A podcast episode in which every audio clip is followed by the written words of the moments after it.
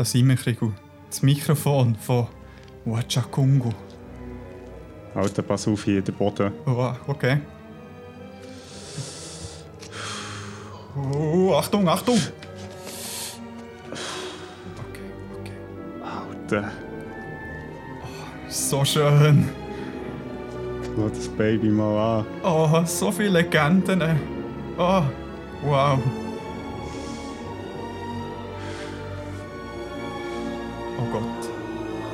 Also, wie im Film, jetzt einfach mit dem Sandsack. Okay, okay. Das ist gut. Äh, Ich glaube, es ist, ist ein bisschen schwer. Warte, ich nehme noch ein bisschen raus. Ja.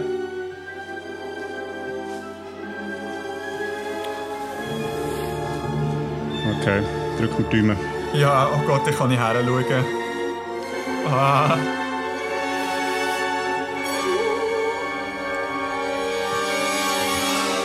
Und? Und? Yes, Oh, Mann! let's go! Was ist das? Oh shit. Alter, Alter, renn! Oh, renn! shit, renn, okay, renn, renn, renn, renn, renn, renn! Oh mein Gott, oh mein Gott, oh mein Gott! Oh, oh mein Gott, scheiße! Fuck! Hallo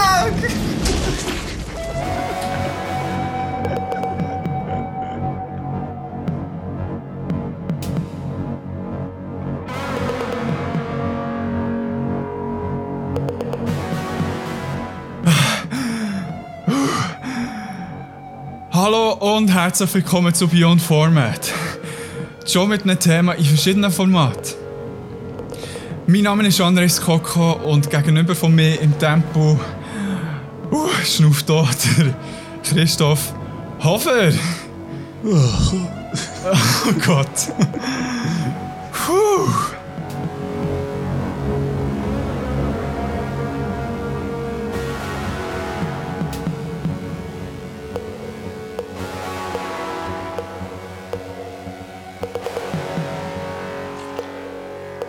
So, da wären wir wieder für das 16. Mal. Wir haben es geschafft, wir haben das legendäre Mikrofon von Wakatungu. Vorher hat es noch anders geheißen. Nein, das stimmt nicht. Das kann, kann ich dann noch hören. Nein, und äh, ja, also jetzt sind wir zufrieden, dass du auch ein gutes Mikrofon hast. Yes. Und dass wir äh, im Premium Sound können den Podcast führen Und ja, wir haben es schon beim letzten Mal angesprochen. Die zweite Welle ist hier und auch bei uns ist die zweite Welle eingetroffen, weil wir die auch in Statistik gesehen Und zwar, hey, es ist mega lustig zu sehen, vielleicht müssen wir es auch noch äh, aufladen. Am Anfang, im ersten Moment, wo wir den Podcast ja gemacht haben, ist, äh, haben wir das Gefühl gehabt, oh damn, der Hype ist real. haben wir schon recht viele Leute gehabt, die die erste Folge gelost haben. Und also der Folge Virus, der gäng noch auf der ja, Spitze ist. Ich glaube, es ist immer noch die meistgehörte Folge, oder? Ja, in unseren Charts, warte, ich kann schnell schauen, wie viel es sind. Also 378 Klicks sind es gäng noch. Aber äh, dann wir denken, ja super, dann haben wir da eine solide Hörerschaft schon.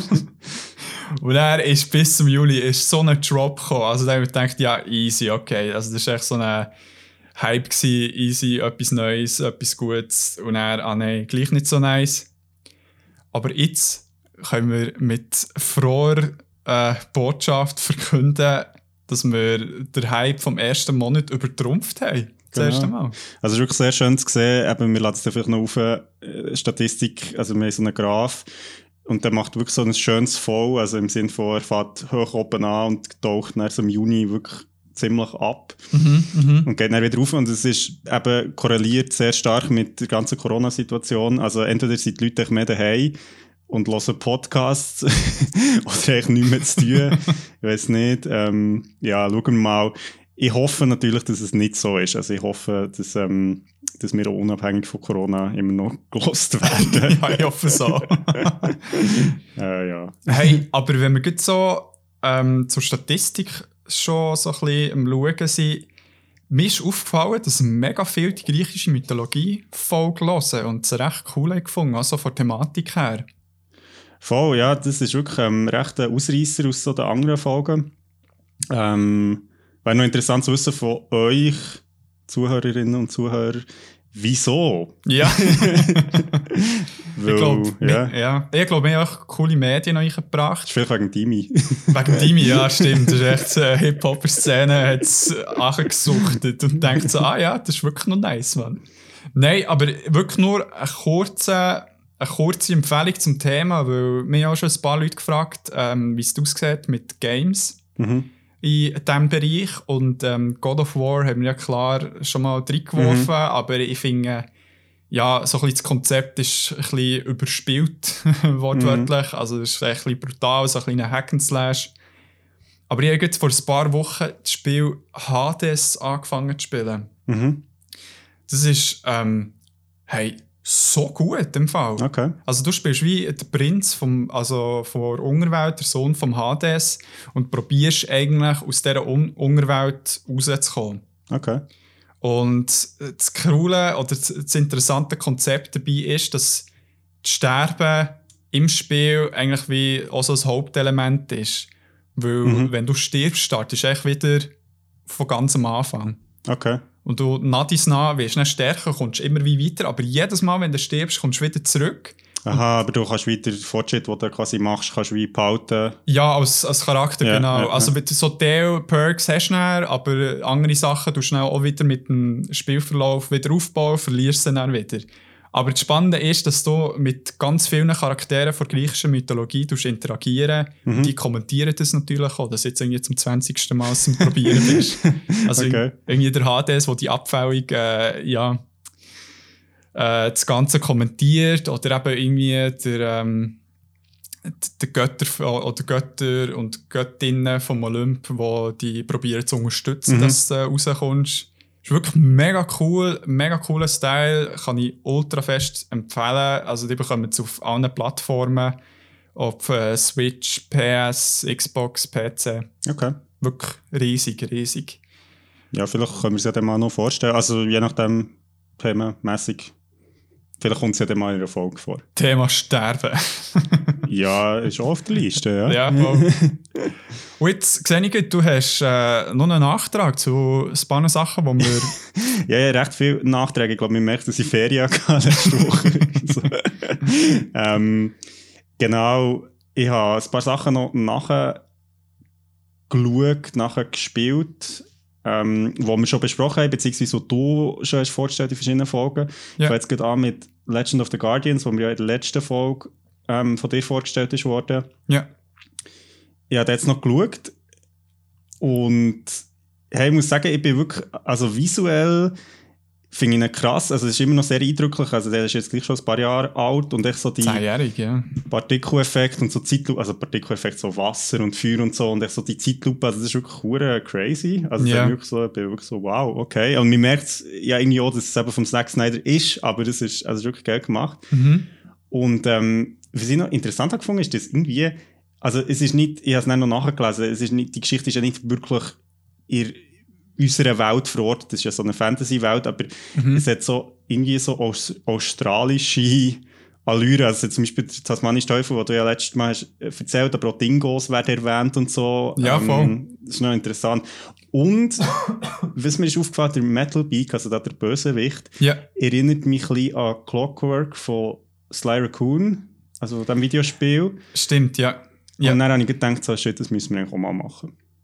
Ja, das ist glaube ich so eine von diesen Gaming-Serien, wo du seit Jahren wirklich so Fan davon bist, aber äh, die wenigsten irgendwie kennen. Also Genau. ich kenne es auch nur durch dich. Genau. Also das wäre wär vielleicht, ähm, werden wir sicher noch machen. Aber auch von mir, also jetzt das noch geschaut, ähm, Ja. voll. Also du hast es, glaube ich, letztes Mal recht gut gesagt, wenn man mal gesehen wie Eulen schlägeln, ist das der Film. Hey, da ist mir gut gestern habe ich etwas miterlebt, wo ich mega schockierend habe gefunden. Und zwar bin ich mit meiner Schwester bin ich, äh, Auto gefahren und dann sehe ich vor mir, ist echt so eine Krähe und eine Taube hure am Schlägeln und zwar, also hure brutal. Also die Krähe hat die Taube wirklich kaputt gemacht, die hat nicht mehr Ja, krass. fliegen können. Krass.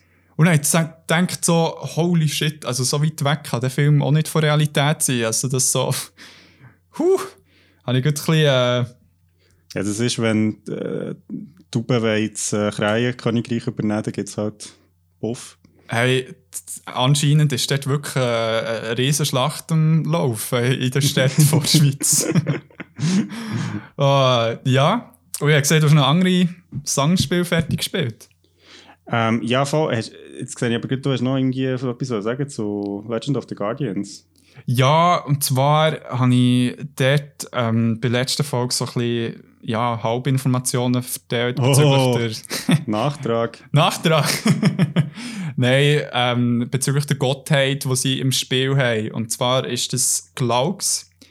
Und äh, ich glaube Glaukos oder irgendwie mich ein bisschen verhaspelt. Und das wäre, glaube ich, ein anderer Gott, äh, so ein Wassergott, der bei Zierze vorkommt. Und das Ding ist, der Glauks ist eben, ähm, dort habe ich es auch schon angetönt, wird, ist auch übersetzt auf Griech, also vom Griechischen kleine Eule, Mhm. wo auch die kleine Eule von Athen gemeint ist. Und früher hat es ja die Währung in, ähm, im antiken Griechenland Drachme gegeben. Mhm. Und dort hat es auch so Münzen gehabt mit der Eule drauf, die Glauks genannt wurden, die für vier Drachmi gestanden sind. Sozusagen so eine Tetradrachen. Le- Also das heisst, wenn ihr mal zurückreist ins antike Griechenland, wisst ihr jetzt, wie ihr äh, mit eurem Cash müsst umgehen Ja, wenn ihr irgendwie so einen Tower Gyros wollt, dann könnt ihr auch so mit einem Glauks zahlen. Also, so- mit, dann werdet ihr kein Problem haben. Aber eben von der griechischen Währung zum äh, griechischen Kriegsgott. Genau, ich habe nämlich auch noch ähm, God of War gespielt, also God of War von 2018, ähm, wo wir in zweiten Episode, jetzt bin ich nicht sicher, Mal Eltern, ja. ja, äh, Ja, ja. zum Thema Eltern, wo der Endo dann hat vorgestellt. Ähm, ja, crazy Spiel. Also ich muss wirklich sagen, ich war schwer beeindruckt. Gewesen. Ähm, das Gameplay ist wirklich super und einfach schön, also so die Charaktere, wo man, also Vater und Sohn, wo man halt begleitet mit, mit Teufel und mit Witz.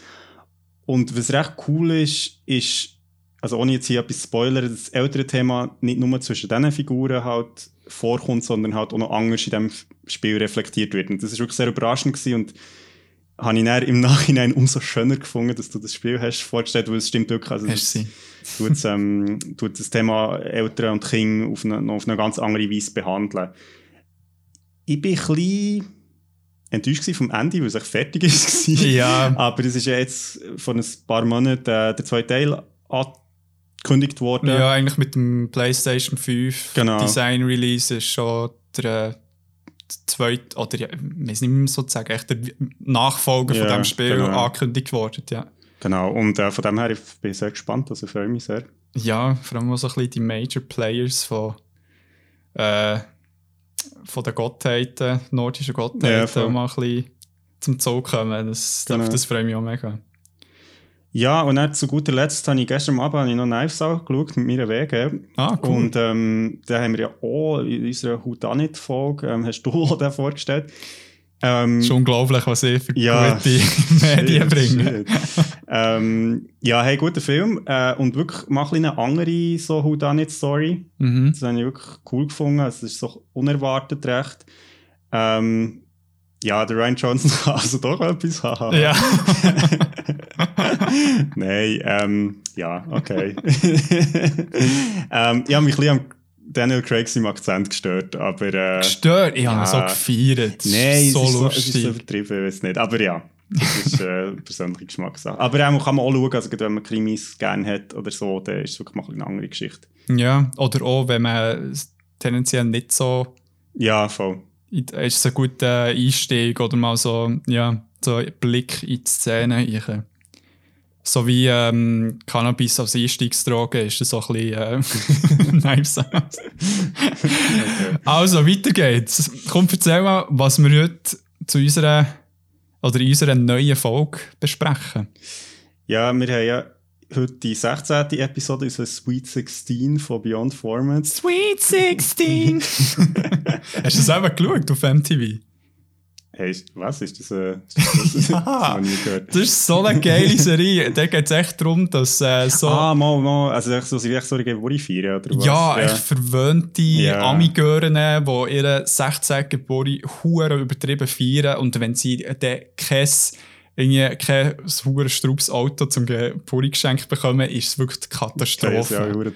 wirklich alle drei durch und weißt du, dann ist irgendwie noch keine Ahnung, der, äh, der T-Pain, der irgendwie als äh, Musiker dort noch herkommt, so als Special Guest, weißt du, wirklich so krass übertrieben. Okay. Item. Weiter. ja, genau. Wir schauen heute ähm, ein Thema, das inhaltlich ganz gut zu Beyond Format passt. Ja. Und zwar reden wir heute über Schatzjäger und Schatzjägerinnen. Äh, weil wie Schatzjäger wühlen ja um mir äh, in der Vergangenheit und äh, spüren längst vergessene Kunstwerke auf. genau. Wow, das Segway. Nice. Genau. Ähm, ja, Schatzjäger sind eher eine moderne Erfindung, die so Ende 19. Jahrhundert dem Kolonialismus aus so Romanfiguren und später auch Comic- und, und Filmhelden sind aufgekommen. Ja. Und sind aber heute auch noch immer sehr populär. Und ja, unsere Frage so ein bisschen heute, was fasziniert uns so an alten Fallen und mystischen Artefakten? ja, wie werden die verschiedenen Schatzjägerinnen und in verschiedenen Medien dargestellt? Ja. Und vielleicht wieder mal, wie so oft, wir haben einfach Hönne, Hönne viele Medien zur Auswahl gehabt. Ähm, ja, und wir haben uns halt auf drei müssen beschränken. Darum, äh, also falls ihr noch Sachen findet, die wir jetzt irgendwie vergessen haben oder die wir schon mal so porträtieren, unbedingt einbringen. Definitiv. Ja, dann würde ich sagen, ähm, bringst du uns mal einen Klassiker wieder in Erinnerung? Yeah. Ja gut, ähm, es gibt ja nur einen Klassiker Mhm. in diesem Bereich und das ist natürlich der legendäre Indiana Jones. Genau. Also nein, das ist auch jetzt ein bisschen übertrieben. Es ist nicht so, der Indiana Jones ist auch natürlich inspiriert von ganz vielen anderen Figuren etc. etc. Aber ich glaube, wenn man einen Schatzjäger kennt, dann ist es schon der Indiana Jones. Ja, sicher. Ja, für die, die jetzt das gar nicht kennen oder vielleicht auch mal den Namen gehört, aber noch keinen Film haben gesehen, äh, der Indiana Jones oder Indiana Jones ist ein amerikanisches Medienfranchise, wo aus vier Filmen, aber auch Videospiele, Comics, Bücher etc. besteht. Mhm. Und alle Geschichten basieren dabei aber auf dem Charakter Indiana Jones, wo in der ursprünglichen Filmtrilogie von Steven Spielberg von 1981 bis 1989 ist eingeführt worden und auch in den bisherigen vier Filmen, die es gibt, von Harrison Ford verkörpert ist worden. Mhm. Und also der erste Film, Jäger des verlorenen Schatzes oder Raiders of the Lost Ark, wo übrigens Indiana Jones nicht im Titel hat, das ist erst später hinzugefügt worden. Ah.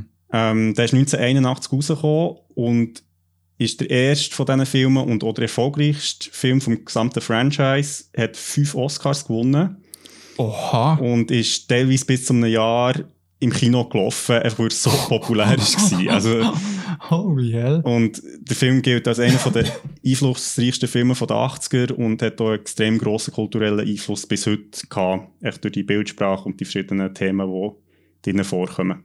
Ja.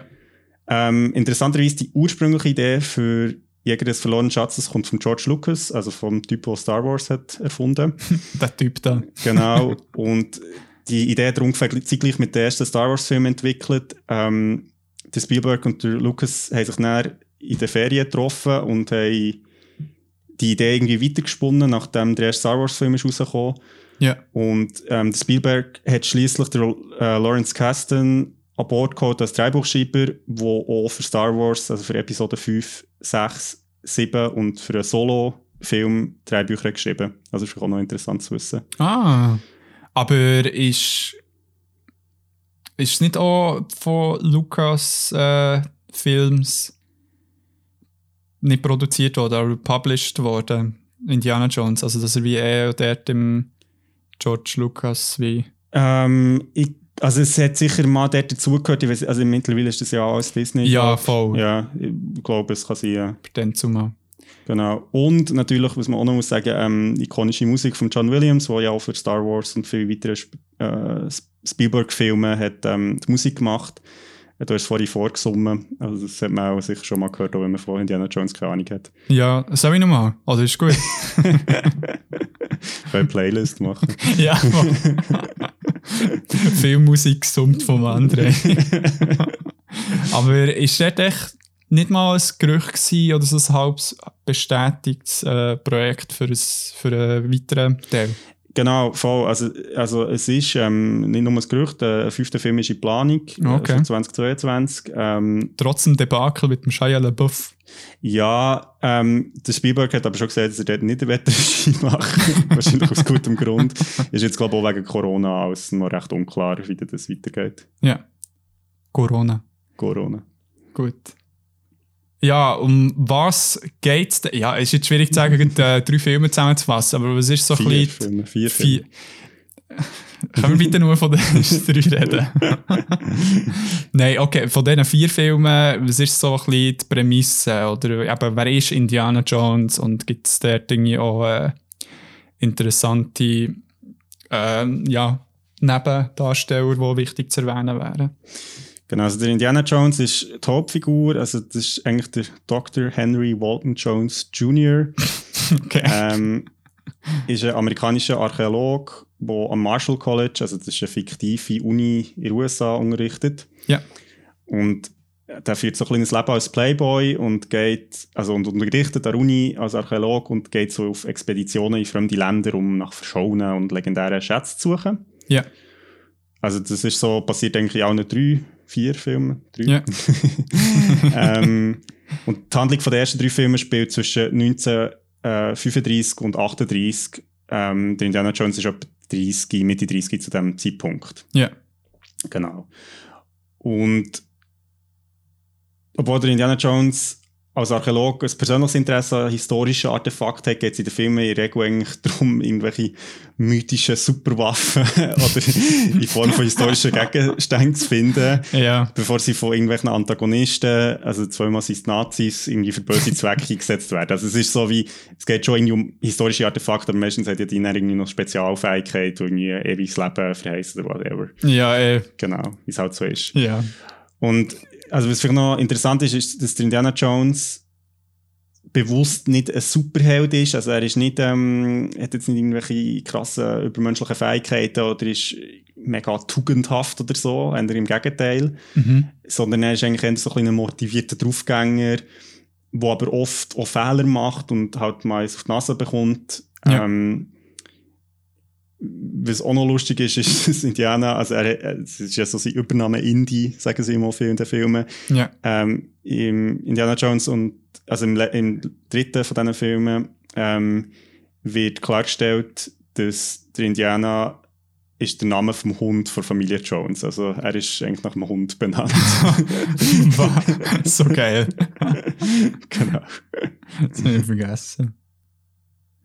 Ja, das klingt doch schon mal super. ähm, ja, ich nehme jetzt nicht an, dass du äh, irgendwie gestern so noch einen Marathon hast gemacht und alle neun geschaut hast, inklusive der vierte Film, aber ähm, wenn du dich noch mal daran erinnern, wie, wie ist der Film zum Schauen gewesen, auch so in der heutigen Zeit? Also ja, vor zwei Wochen habe ich Raiders of the Lost Ark nochmal geschaut, also der erste Film. Ja. Ähm, hey, nach wie vor echt ein super Film. Also ich bin wirklich ein geflasht gewesen. Ja. einfach wie, wie er erzählt wird, der Indiana Jones wird als Figur etabliert, relativ schnell. Ähm, und eben dort geht es darum, also der Lost Ark, das ist Bundesladen, wo muss gefunden werden, also die aus der Bibel, wo irgendwie die zehn ähm, Gebote. Gebote drin sind. ähm, und die hat aber so übermenschliche Fähigkeiten, scheint Ja. ähm, Und die muss in Ägypten gefunden werden und die Nazis suchen die und mit dem weil sie irgendwie die Welt äh, Macht übernehmen oder so. Also von dem her äh, muss der Indiana Jones irgendwie einschreiten. Ja, also, warte schon, was ist ein Bundesladen? Das ist so eine, ein Laden, wo der Bund. Äh, nein, es ist, es ist so eine Truhe. Ah, okay. Und dort Okay. ist so die Macht von Gott drin. Keine Ah. Ahnung. Ja, Hey, mega gäbig. genau. gut. Ja, genau. Also das ist so ein bisschen Dramenhandlung. Also das Indiana Jones muss dort ähm, in Ägypten vor den Nazis die Bundeslade finden ähm, und sichern. Und ja, jetzt als Film, also Jäger des verlorenen Schatzes oder eben Raiders of the Lost Ark besticht mega durch so recht konsequent so Show, Don't Tell. Also ich weiß nicht, ob das etwas sagt, aber das ist etwas, wo man so auch, also im Film vor allem, aber auch zum Beispiel in Büchern ist so das Prinzip, dass man Sachen wie zeigt und nicht also dass nicht jetzt eine Figur sagt, hey, gestern bin ich das machen, sondern dass das halt echt gezeigt wird, weil es ist so wie visuell halt spannender. Also das ist ein bisschen das, was wir auch kritisiert haben bei Sea of Solitude, genau. Einsamkeitsfolge. Wobei es dort halt wie Erleben statt Erzählen ist okay. für ein Spiel. Ja. Aber ja, ja genau, es geht so ein bisschen um das. Okay.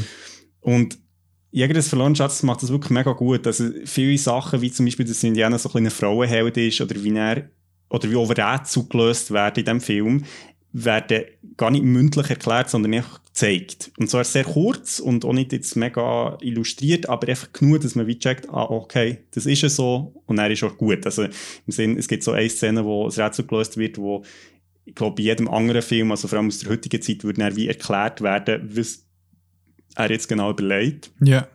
Also vielleicht im Selbstgespräch oder so, aber es ist echt ohne Dialog und er macht es einfach. Ja. Yeah. Und ähm, der Film verschwendet auch nicht so viel Zeit mit irgendwelchen Seitenhandlungen oder so, sondern es geht wirklich immer um die Haupthandlung. Also es geht echt so zack, zack, zack vorwärts. Und das ist wirklich mega cool, zum Zuschauen. Mhm.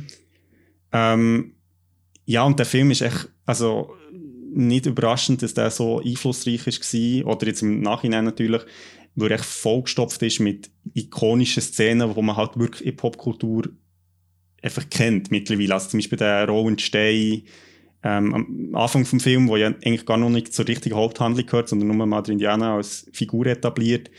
Ähm, es gibt die Szene, wo er da den Schwertkämpfer erschießt auf dem Markt ähm, zu Ägypten. Äh, der Tempo voll Schlangen. Also es gibt es gibt auch das, die, die, der Götz, den er da am Anfang mhm. vom Film, gibt es ja so ein Bild. Also es ist wirklich so unglaublich, wie vollgestopft der Film ist mit so tollen Momenten wo du manchmal in anderen Filmen hast, vielleicht zwei von denen. Und, und das ist wirklich so eine sehr grosse Dichte von irgendwie Action und Witz und voll. Also ich bin Gänger Fan. Gewesen. Ja, Gänger. nein, es hat, es hat gefällt zum Schauen. ja. Äh, kennst du äh, die, Geschichte hinter äh, dem Schießen vom Schwertkämpfer? Mm, ja, ich glaube schon mal, aber sag nochmal. Also, es war so, gewesen, dass der Harrison Ford bei dieser Szene, also es ist wie so, schnell die Szene beschreiben. Mhm. Also der Schwertkämpfer ist, kommt so mit zwei Säbeln, schwingt es mega um und man erwartet, dass jetzt mega der Fight kommt zwischen ähm, Indiana Jones und ihm. Und der Harrison Ford schaut echt genervt rein und er schießt einfach. und dann ist fertig und dann geht es weiter. Und das Ding war, das ist äh, improvisiert worden von ihm, weil er an diesem Tag irgendwie, weiss nicht wie viel, irgendwie über 40 Grad Fieber hatte. und echt keinen Bock hatte auf eine Fight-Scene oder mit, so, mit, mit seiner Pistole, wo halt so ein bisschen Knallkörper drin sind, einfach drauf geschossen hat. Dann haben sie gedacht, ja, mal, nehmen wir. ja. Ja, hey, ah, das ist echt auch schön, wenn man so ein bisschen die Klassiker äh, kann besprechen. Und ja, es ist jetzt halt einer von diesen Filmen, wo vielleicht, wie soll ich sagen, in einer breiten Masse so ein bisschen das Schatzjägertum mhm. ausbreitet mhm. hat. Und ja, wie, wie ist jetzt das in diesem Film eben dargestellt worden? Weil es ja so ikonisch ist. Was sind so die Elemente, die ähm, das, ja, das Schatzjagen wie charakterisiert? Also ich finde es ja schon nur lustig, dass der Film Jäger des verlorenen Schatzes heisst, wenn wir hier über Schatzjäger reden. Also das trifft schon mal sehr gut. Ja. ähm, wie gesagt, der Film ist sehr gut drin, so die Figur Indiana Jones oder auch eben ihn als Schatzjäger zu charakterisieren oder zu einführen. In den ersten 10 Minuten, Viertelstunde wird eigentlich schon alles klar, was dazugehört zu diesem Job. Und zwar ist es ein sehr gefährlicher Job. Also es gibt irgendwelche Fallen, irgendwelche Tempel, es gibt traditionellweise irgendwelche Eingeborenen, ich weiß gar nicht, ob man das noch darf sagen, also irgendwelche ähm, Ureinwohner, die halt den Schatz irgendwie beschützen oder irgendwie eine religiöse Beziehung dazu haben. Mhm. Es gibt irgendwelche Kontrahenten, die auch den Schatz wollen, es gibt Natur, also irgendwelche Tiere. Yeah. also alles verbündet sich echt so gegen die Schatzjäger, also oder jetzt gegen Indiana Jones in dem Fall. Und mhm. das wird wirklich schon so in den ersten 15 Minuten klar, so dem, das ist wirklich, das ist ein anstrengendes Hobby. Ja. oder ein gefährliches Hobby. Ja. Ähm, genau. Der Indiana Jones ist bewusst eine Mischung aus verschiedenen Heldentypen. Also ich habe das auch noch ein bisschen nachgelesen. Er, er ist so ein bisschen der Playboy, er ist so ein bisschen der Gelehrte, er ist so ein bisschen der Actionheld. Er ist so ein bisschen eine Mischung aus all diesen Typen, aber ähm, es ist noch interessant, also auch, es hat glaube sehr viel auch mit dem Harrison Ford seiner Spielweise zu, wie der Charakter ist irgendwie so entstanden, weil er ist wirklich so eine Mischung zwischen so einem zynischen, aber irgendwie auch so ein bisschen romantischen Dude. Mhm. Also er hat so ein bisschen wie beide Charakterzüge. Also auf der einen Seite ist er sehr direkt und auf der anderen Seite hat er eigentlich so den Idealismus. Und was ja lustig ist, weil das ist ja auch nicht viel anders als der Han Solo aus den Star Wars Filmen. Ja, also ich glaube, es hat schon viel auch mit dem Harrison Ford wie er die Figur hat gespielt. Mhm. Ähm, aber genau, sicher eine, eine von der wichtigen Sachen, die sehr bewusst ist, gewählt wurde, ist, dass der Indiana Jones eben auch immer wieder mal wie auf die Schnur bekommt. Also und dadurch halt auch nahbar wird, weil er eben nicht so ein übermenschlicher Superheld ist, der immer alles korrekt macht, sondern halt auch zwischendurch mal irgendwie nicht das bekommt, was er will. Und das ist sehr schön auch in den Filmen. Ja. Er fühlt sich immer so ein bisschen wie echt an, irgendwie, auch wenn es natürlich alles voll übertrieben ist, also so, was nicht passiert. Ja, aber man muss auch sagen, auch Teil, äh, wie soll ich sagen, humoristische Sachen im Film sind ja nicht so gut gealtert. Geht im Bezug zu ja, genau. Also es geht, genau, es, es ist äh, noch interessant, also das habe ich eh noch diskutieren, weil, weil so der ganze Unterton von diesen Schatzjäger ist ja auch so ein bisschen, also es geht sehr stark um Kolonialismus, also ja. das muss man sicher anschauen, also die Beziehung vom Westen zu anderen ähm, Weltregionen. Ja. Genau, aber ich glaube, das ist bei anderen fast, äh, also bei dem ganzen Genre irgendwie voll drin. Ja. Ähm, was mich noch überrascht hat jetzt bei, bei ähm, Jäger des verlorenen Schatzes ist äh, die, äh, die Marion Ravenwood, also so die, im Indie seine On-Off-Beziehung, wird als super coole, selbstständige Frauenrolle in Film eingeführt. Also es ist wirklich so die erste Szene, wo sie vorkommt, ist so, bist so, okay, wow, also mhm. mega coole Ergänzung jetzt in diesem Film so zum Indie. Ja. Ähm, und auch eigentlich eine super selbstständig, also könnte selber eigentlich die Heldin sein von diesem Film. Ja. Ähm, aber am Schluss ist sie dann, muss sie dann irgendwie gleich noch gerettet werden. Also es ist ein bisschen schade, es ist wirklich ein Vergebungspotenzial dort. Also wo so in der ersten Szene denkst ah, cool, eigentlich sehr emanzipiert so für die Zeit, aber irgendwie eigentlich nicht. Ja, also ähm, was dann gleich wieder ist Damsel in Distress. Ja, genau, genau. Ähm, ist es in zwei, was mega nervig ist? Mm. Oder ist es der da? Sieht ja, nein, nein, sie, sie kommt nur im ersten und im vierten vor. Ah, okay. Genau, es sind zwei andere Frauen. Ah, okay. Ja, wie es halt so ist. Ei, ei, ei. Ähm, ja, was, was noch cool ist, ist, dass, also jetzt allgemein bei Indiana Jones oder jetzt bei, bei diesen Schatzfahrten, die er unternimmt, ist eigentlich, dass am Schluss Chats aber so ein bisschen nutzlos sind. Also, es ist so, meistens, äh, sie sind irgendwie viel zu krass oder zu mächtig oder müssen halt dann eben gleich wieder zurückgegeben werden aus irgendwelchen Gründen. Und ähm, von dem her ist, ist eigentlich so die ganze Fahrt, Schatzfahrt eigentlich am Schluss so ein bisschen ein schönes Abenteuer erlebt, aber eigentlich viel davon, also mitnehmen, materiell tun sie nicht. Ja. Was ja irgendwie schon so Parabel für das Leben ist, oder? Ja, voll.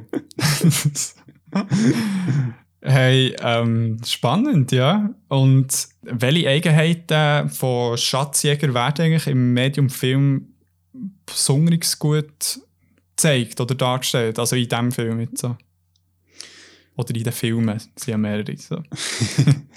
ja, also ich habe es eigentlich schon erwähnt, eben, sie ist sehr so konsequent, so Show, don't tell. Also eben, es wird sehr viel gezeigt.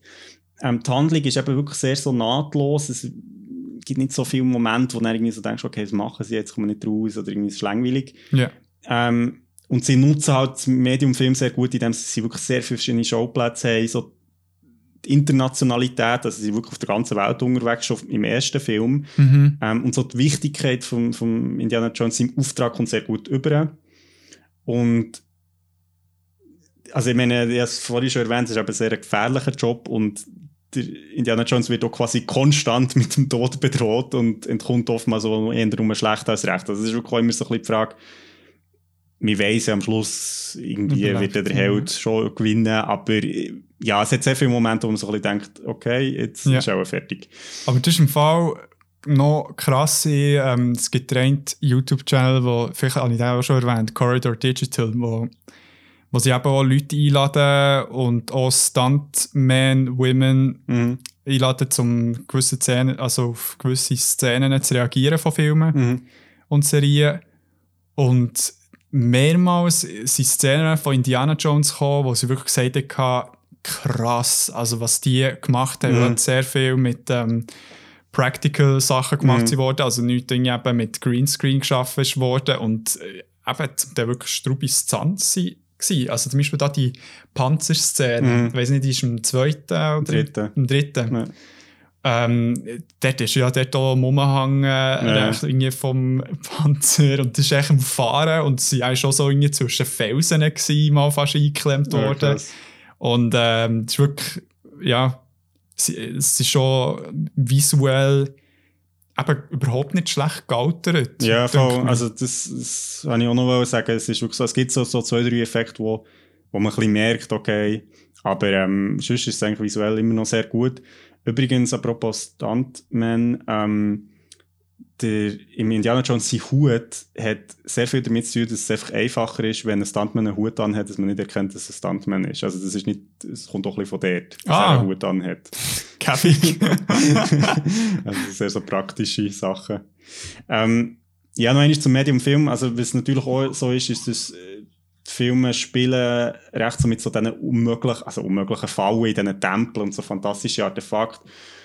Und die Filme sind auch in dieser Manier so ein bisschen übertrieben. Also, es wird nie ganz abgefahren, also bis auf den vierten Film, der ist dann ein bisschen zu abgefahren gewesen, glaube für viele Leute, aber es ist so, Mit den Lianen da. aber es ist so, ähm, ja, die Filme spielen, also setzen das so bewusst ein, dass es eben Film ist und nicht unbedingt 100% realistisch muss sein. Also so ganz viele Sachen, die passieren, eben, sie haben so ein bisschen, ob das in Realität wirklich so wird funktionieren, ist eine andere Frage. Okay. Ja. Ähm, das ist doch super. Äh, wie siehst das, also sieht es so aus? Ist dir noch etwas aufgefallen oder findest du noch etwas äh, wichtig zum Sagen?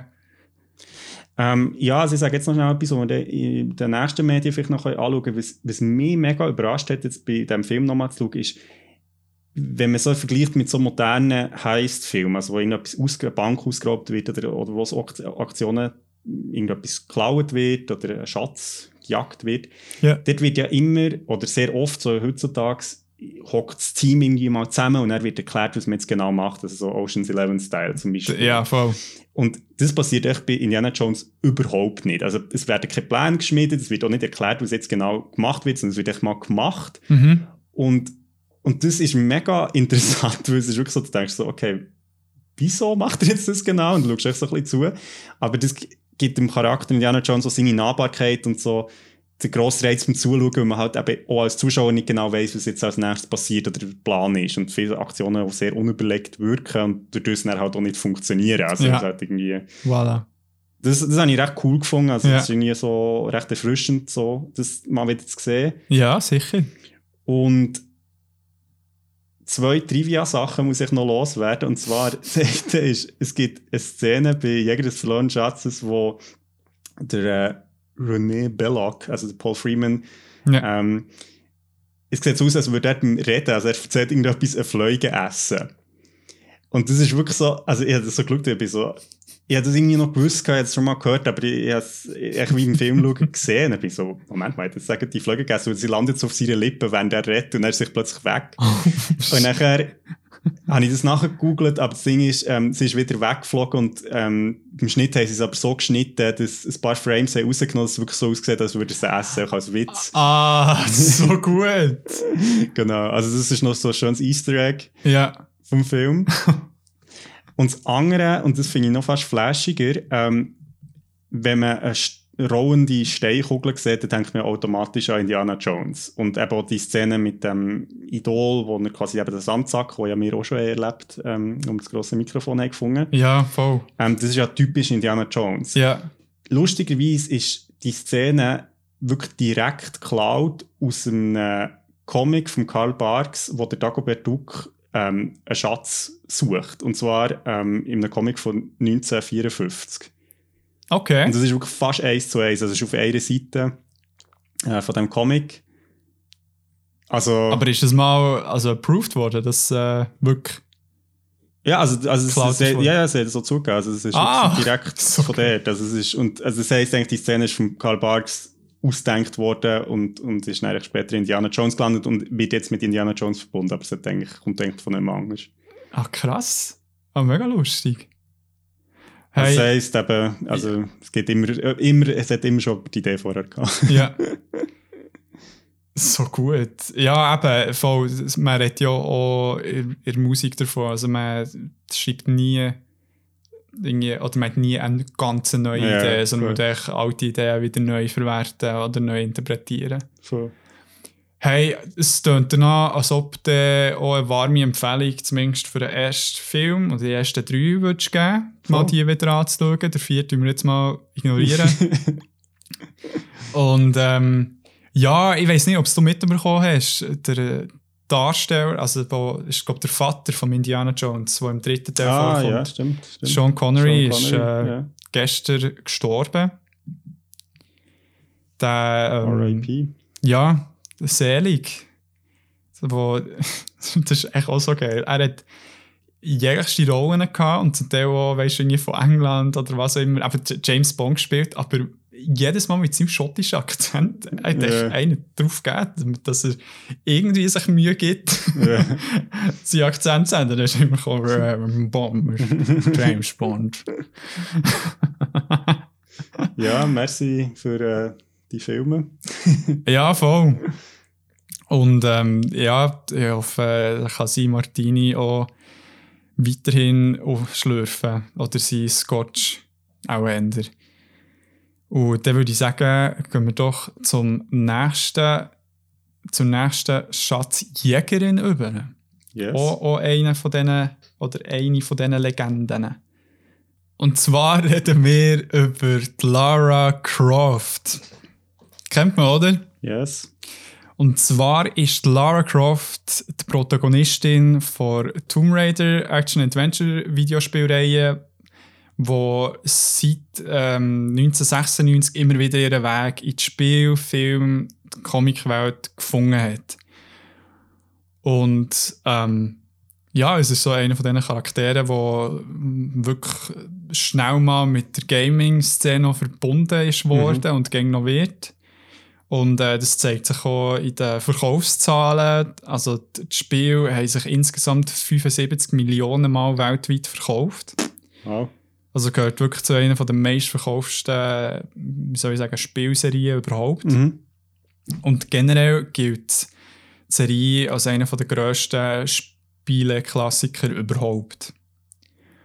Und zusätzlich hat die Serie auch Pionierarbeit geleistet im Bereich vom Action-Adventure-Genre und hat auch viele weitere Videospiele dadurch auch prägt. Unter anderem auch Uncharted, Mhm. wo wir dann auch werden besprechen. Spoiler! Und darum ist Lara Croft auch eine der bekanntesten Protagonistinnen überhaupt. Und sie hat auch einen Platz in Walk of Game. Das gibt's. also das Pendant zur Walk of Fame. Wo ist der? Hey, keine Ahnung. Fing's raus. Logisch ich erzähle ein bisschen weiter. Und ähm, nicht nur das, sondern sie ist, hat da ähm, einen Weltrekord im Guinness World Records bekommen, auch als ähm, beliebteste ähm, Videospiel-Protagonistin oder bekannteste. Und Noch schnell, ich habe es jetzt gerade herausgefunden, der Walk of Game ist eine Attraktion in den USA, also gibt es nicht mehr mittlerweile schon. Okay. Ähm, ist 2005 im Sony Metreon, also San Francisco, äh, aufgestellt worden. Aber äh, ist wieder äh, weggenommen worden. Hurasi. Hallo? Weil äh, die Area in 2012, also im 2012 ist der, der Walk of Game ist, war, in einen Target-Laden umgewandelt worden. Nein, eh nicht, weil so assi.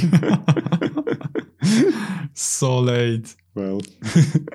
ja, eben, da sieht man he, die, die Struggles, die man als Gamer oder Gamerin hat. Ei, ei, ei.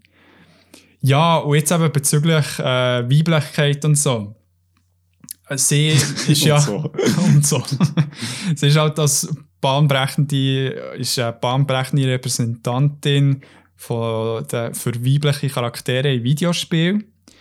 Und ist aber nicht nur gelobt worden für das, sondern auch kontrovers diskutiert worden, weil ihr Sexappeal für Marketingzweck oft ausgenutzt ist worden oder genutzt worden. Also, wir reden, also ich erzähle jetzt so, als ob sie halt wie eine Person wäre. Also es ist wie die Spielfigur, wo halt wie das, das kann ich sexy Frauenbild manchmal halt wirklich auch ein bisschen als, nur als das gebraucht ist worden. In diesen Sachen. Aber zu dem dann später noch ein bisschen mehr. Mhm. Aber jetzt für diese Folge habe ich mich auf das Reboot konzentriert, wo ähm, im 2013 der erste ist rausgekommen. Der Grund für das Reboot ist eben auch unter anderem so ein bisschen die sexistischen Vorwürfe der Darstellung von Frau. Und ähm, wo sie dort auch ein bisschen, wie soll ich sagen, ein zeitgerechteres Bild von Lara Croft mhm. wollen überbringen Und die Spielserie beinhaltet äh, drei Teile, also es ist eine Trilogie und, und ich glaube auch, es ist keine Weiterspielplanung. Es wären Tomb Raider, Rise of the Tomb Raider und Shadow of the Tomb Raider, die jeweils im 2013, 15 und 18 sind rausgekommen. Mhm. Und die Serie ist von Crystal Dynamics entwickelt worden und gepublished durch Square, Square Enix. Und hier auch, wie in vielen neueren Spielen, steckt auch eine Schauspielerin hinter Lara Croft, wo sie tut, uh, Motion Capture und auch synchronisieren oder die Synchronstimme verleiht. Und das wäre Camilla ähm, Luddington. Okay. Ja, sicher ein Charakter mit sehr, oder Charakterin mit sehr viel Geschichte. Also eben seit 1996 und, und auch, also ich kann mich noch so erinnern, dass meine ersten Videospielerfahrungen sind natürlich sehr ähm, präsent irgendwie. Ja. Also das ist ja so das PS1, oder? Ist das dann rausgekommen, glaube Ja, hat so Spiel gehabt, ja. also ganz am Anfang war es äh, irgendwie auf einem PC oder so gewesen Ja, und dann genau, ja. PS1, PS2, also eben, es hat echt alles, die ganze Gaming-Geschichte auch ein bisschen mitgemacht. Also Voll. ist wirklich so ein bisschen äh, vergleichbar halt mit Mario fast. Ja, ja. Alter Haudegen quasi. Ja, voll. Ja, ähm, was, also um was geht es in diesen drei Spielen jetzt? Oder was, hast du alle drei gespielt? Oder? ja, ich habe alle gespielt und ich bin jetzt, wie soll ich sagen, ich möchte jetzt eigentlich auch gar nicht der gross auf die Handlung eingehen, was so ein bisschen... Okay. Nein, weil es halt wirklich gleich, also in jedem Spiel so ein bisschen etwas anderes ist, es hat so ein overarching Theme und so weiter, aber ich würde jetzt vielleicht mehr die Lara Croft selber vorstellen Mhm. für die Leute, die nur den Namen haben gehört. Und so wie sie jetzt in dieser, in dieser Trilogie dargestellt worden, ist sie eine junge, ambitionierte Archäologin, die sich echt, äh, vom einen Abenteuer ins nächste schlängeln und kämpfen. Und sie ist angetrieben durch die Motivation von ihrem verstorbenen Vater, Lord Craft. Ich weiß seinen Vornamen nicht, aber der wird Lord Craft genannt. Der auch archäologisch war und ähm, versucht, also wie ähm, nach dem ersten Spiel, wo sie merkt, dass es irgendwie so ein bisschen unerklärliche Ereignisse gibt oder übernatürliche Ereignisse, dann ein bisschen auf den Grund zu gehen. Und die Ereignisse sind ja meistens halt mit irgendwelchen archäologischen Fundstück, äh, Fundstück verbunden. Und ähm, dabei reist sie quer durch die Welt, untersucht Ruinen, löst Rätsel, kämpft sich durch Horden von Soldaten, because reasons, also Ja. und eben sie sind primär wirklich Soldaten, also sie sind ja namenslose, Ja. namenslose Typen, die sie dort runterballern. Und auf ihrem Weg stößt sie auch auf verschiedenste WidersacherInnen, unter anderem der geheimnisvollen Organisation Trinity, wo vielleicht etwas mit dem Tod, mit dem Tod von ihrem Vater zu tun hat. Oh. Ja. Das ist so ein bisschen die Gist. Also es ist, ähm, in diesen drei Teilen ist jedes Mal halt irgend, ja, vergleichbar mit Stories so bei Uncharted. Das ist immer irgendwie eine Grabstätte, wo zuerst mal im Vordergrund stehen, also, ah nein, eigentlich ist es bald der, am anderen Ende der Welt und dann finden sie es und dann Ja. ja, gibt es irgendeinen riesigen Climax und dann geht es ins nächste Spiel. Aber mega unterhaltsam, also wirklich, Tönen jetzt, also vielleicht ein bisschen unbegeistert, aber es sind wirklich coole Spiele. Mhm. Und im Vergleich zu den Vorgängerspielen, wo die Lara die Hauptperson ist, also das Tomb Raider-Spiel, ist sie am Anfang noch sehr unerfahren, auch in Bezug auf das Überleben Mhm. weil sie äh, im ersten Spiel, also, also crasht sie wie, nein, das Schiff, also es ist schiffsbrüchig, landet auf einer Insel, muss irgendwie überleben. Und das tut man halt wie ein bisschen, ähm, nicht nur klein, sondern sehr mitbegleiten und probiert ihr dort wie zu helfen. Und sie wird dann wie im Verlauf von diesen Spielen so ein bisschen zu dieser Kampfmaschine, die man kennt von den Vorgängerserien. Und obwohl sie eben dem alten Bild der näher, ja, wie soll ich sagen, immer wie mehr entspricht, behalten sie so ein bisschen ihre ähm, Menschlichkeit, sage ich jetzt. Also vielleicht der böse Zunge würde behaupten, dass es echt, äh, so ein bisschen weibliche Attribute sind, die sie wie behalten. Also so ein bisschen wie, äh, wie soll ich sagen, jetzt verletzbar sein, jetzt Mhm. empathisch sein. Ja, eben, zu dem kommen Also ich muss vielleicht noch sagen, der Andrew hat die ganz gross hinten geschrieben, controversial, mit deinen drei Ausrufezeichen. Also das ist sicher noch Diskussion, Ja, ähm, genau, was äh, die Darstellung von weiblichen oder männlichen Attributen, also ich finde ich finde das auch immer absurd, dass das, also eben, wir finden auch, dass wir eigentlich von Menschlichkeit reden, als jetzt von Weiblichkeit oder Männlichkeit, ich finde das auch ein bisschen komisch. Genau, genau. Ja, aber eben, dass wie irgendwie das äh, gesucht ist worden auch von den Leuten, aber irgendwie dann gleich nicht. Es ist wirklich ein riesen Fass, das wir dann ein bisschen werden auftun. auftun. Fass. genau. Okay, aber ähm, genau, es geht also um, um auch die Schatzsuche, wie wir es jetzt bei Indiana Jones schon ein bisschen gehört ähm, Auch interessanterweise eben auch ein bisschen übernatürlich, so wie ich es jetzt habe verstanden Mhm. ähm, Ja, ganz konkret, wie spielt sich das? Also es ist ein Third-Person-Action-Adventure Adventure, Adventure-Spiel. Und äh, Third-Person, wieder mal, langsam sollten es äh, die Leute sicher wissen, ist halt, dass man die Lara Croft von hinten sieht und sie dann echt durch die Welt steuert. Und die Lara hat auch im Verlauf des Spiels ein grosses äh, Waffenarsenal, das sich ansammelt und zusammenbastelt. und wo man sich näher kann entscheiden kann, ob man jetzt wie Rambo durch den Dschungel ballert, was ich nicht kann empfehlen oder allgemein nicht so empfohlen wird, sondern eher die andere Variante, die so ein bisschen die Stealth-Variante wäre, wo man so ein bisschen probiert, sich an die Gegner anzuschleichen, möglichst leise zu sein und die dann auszuschalten. Und ähm, das Spiel belohnt natürlich auch einem oder eine, wenn man diesen Weg auswählt, weil man halt doch eine begrenzte Anzahl Munition hat. Mhm. Und auch nicht so viel verträgt, wenn man halt angeschossen wird. und für das Stealth-Motiv ähm, spricht natürlich auch so ein bisschen das Game Design, also dass es ganz viel Busch gibt oder Deckungsmöglichkeiten, die ihm dabei helfen, unerkannt zu bleiben. Und neben dem ganzen Morden muss Lara häufig auch eben von A nach B kommen und dies auch zum Teil durch äh, Klettereinlagen, weil sie irgendwie keine, von einem Clip zu anderen muss kumpen oder auch ein bisschen an einer Felswand muss raufkommen. Und auch Rätsel lösen, die ein grosses Element sind in diesen, wie soll ich sagen, Schatzjäger in, oder Schatzjagd-Genre. Und äh, die muss sie dann lösen, damit sie da auch weiterkommt.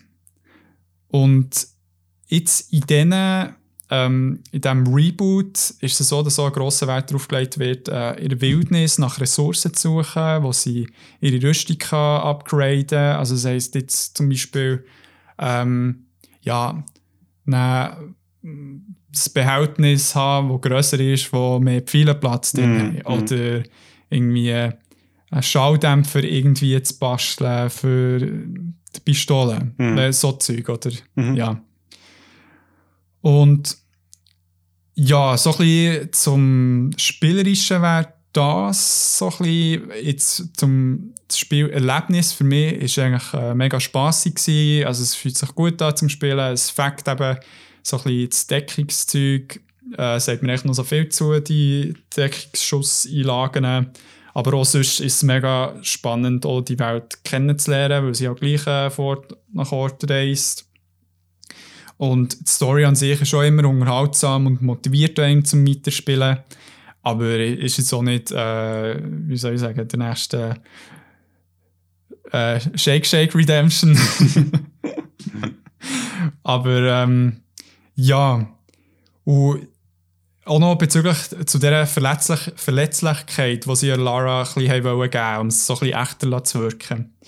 Die ist äh, am, am Anfang, also gut im ersten Teil, ist sie ja wirklich da. Die bekommt man mit und man checkt, dass sie wirklich noch total eben, ähm, verloren wirkt auf dieser Insel, wo sie strandet und dann nach dies nach halt wirklich tut fighten und aber irgendwie kommt sie recht schnell mal an den Punkt, wo sie die erste Person umbringt, dass es ein riesen Schock ist und dann ab dann ist es echt ein Schiessbud. Also bitte, los und hat dann plötzlich nicht mehr so Mühe, Leute umzubringen.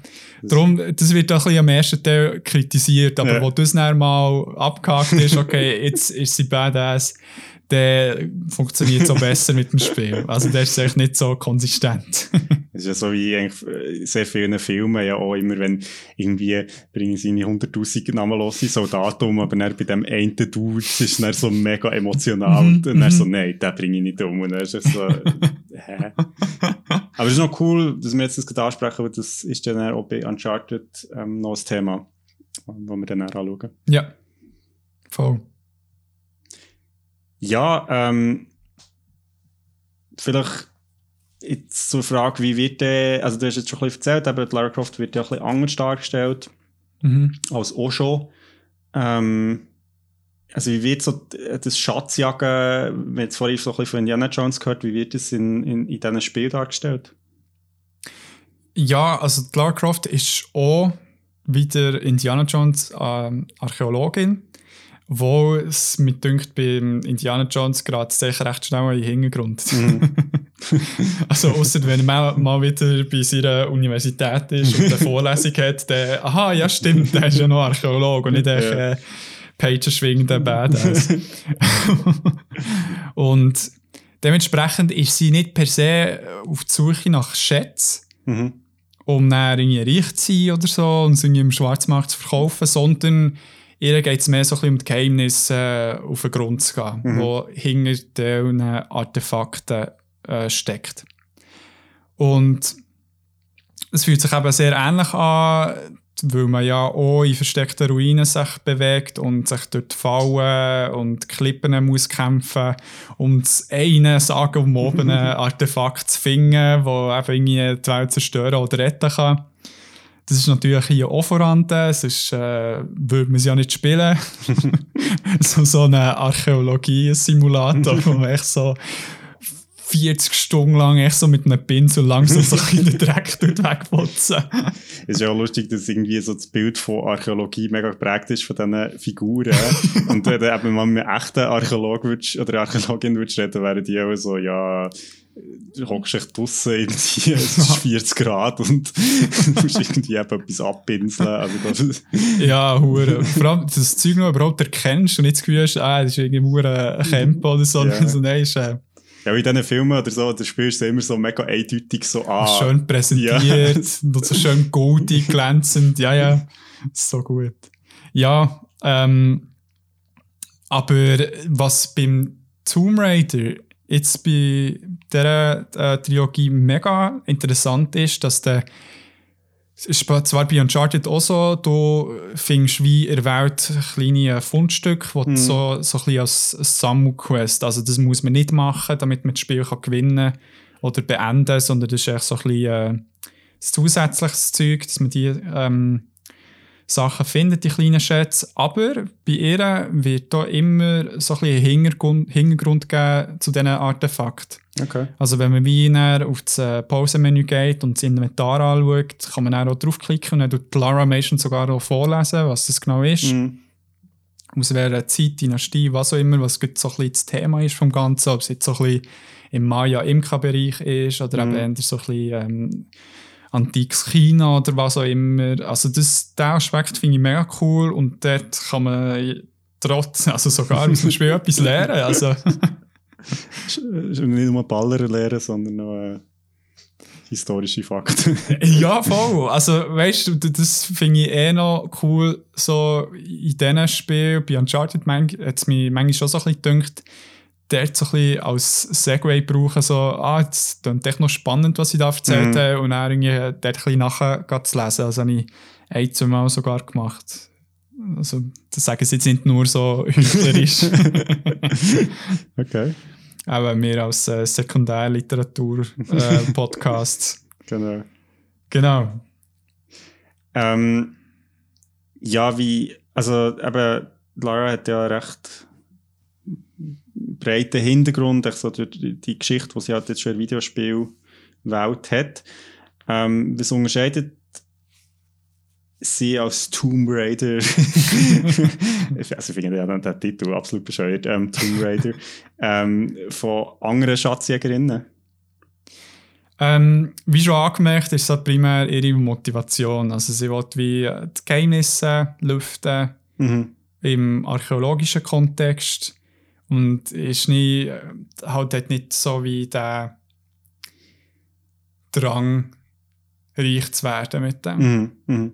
Und auf der anderen Seite gleichen sich die Geschichten, also von diesen drei Spielen mit anderen, wie zum Beispiel jetzt Indiana Jones oder Uncharted, mega fest. Und zwar, dass es fast immer halt eben irgendein Artefakt ist, das man bekommen will. Und immer hat so eine konkurrierende Gruppe, die das, das Artefakt vorher will bekommen Mhm. Mhm. ob es jetzt Nazis sind, irgendeine Shadow Organisation Ja. oder auch, es ist irgendein äh, Warlord, der Mhm. Bock hat auf das Artefakt, um, keine Ahnung, die Welt zu beherrschen. Aber äh, ja, ich, ich finde, eben, wa- was ich ein bisschen vergessen habe, als ich dieses Spiel gespielt habe, dass es halt die Person, also die, die Figur Lara Croft schon so lange gibt. Mhm.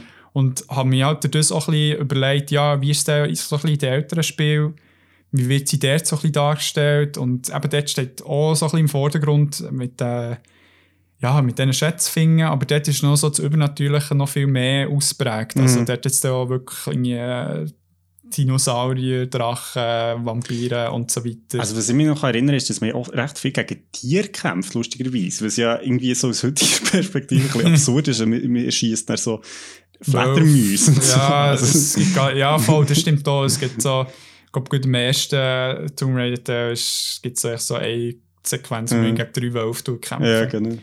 Die Tiere gibt es natürlich auch in, im Reboot jetzt, also wo man auch wirklich heftige Kämpfe gegen einen Jaguar führt.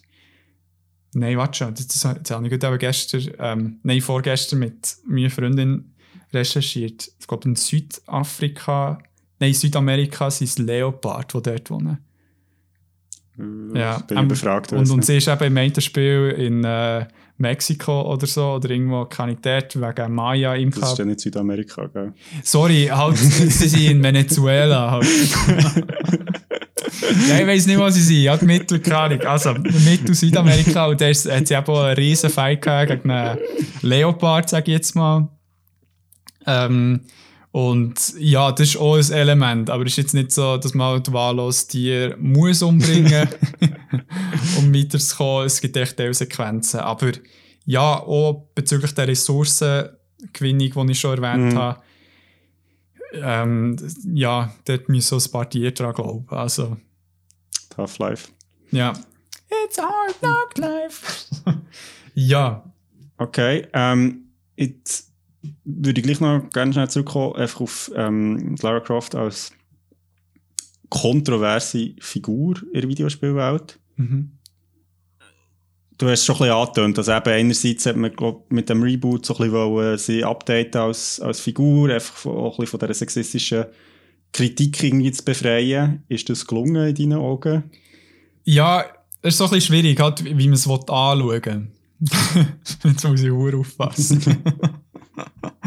Nein, es ist ja so, ähm, wie soll ich sagen, damit ich euch so ein bisschen beschreibe, wie die Lara Croft vorher so ein bisschen dargestellt ist. Also sie hat also vom Outfit her hat sie immer irgendwelche Cargo-Hotpants an, ähm, ihre zwei Waffen an ihren Oberschenkeln befestigt und echt immer nur ein Tanktop oben drauf an und halt äh, ja, Wespenteile, Riesenfülle, Riesenbrüste, äh, Riesenlippen, also halt ultra weiblich, in Anführungszeichen.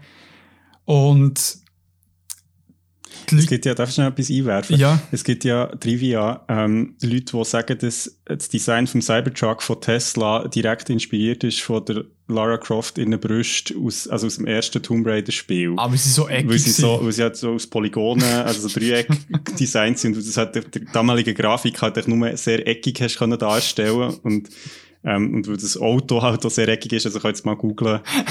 ähm, ja, es ist noch so. es sieht wirklich recht ähnlich aus, ist noch lustig. ist okay. Nein, ähm, aber jetzt, die Kritik ist halt ähm, so ein bisschen auf den Körper bezogen, wie sie mhm. dargestellt wurde. Also wirklich so ein bisschen unrealistische ähm, Vorstellungen von einer sexy Frau, mhm. also eben viel zu dünne Taille und dann gleich irgendwie mega Brust und mhm. mega ähm, Fülle und so, dass das wie überhaupt nicht gefeiert ist worden von ähm, feministischen Szenen oder allgemein von ähm, grossen Teilen von Frauen, weil es halt ähm, unnötige, wie soll ich sagen, wieder mal ein Medium ist, das Druck gibt, für wie man aussehen mhm. als sexy Frau. Aber was man an alten Lara Croft muss geben, sie ist echt ein bad mother effer. Also mhm. sie ähm, ist tough gewesen, sie hat äh, sich nichts gefallen, sie hat ähm, ja, ist halt ultra beast in Bezug auf ja, Akrobatik, mhm. Fighting, also die hat sich nichts gefallen und der Aspekt ist wie auch der, wo man eigentlich auch noch cool gefunden so, wo ein bisschen befürwortet ist. Mhm. Es war halt mehr so ein bisschen die Darstellung, die nicht so gut war.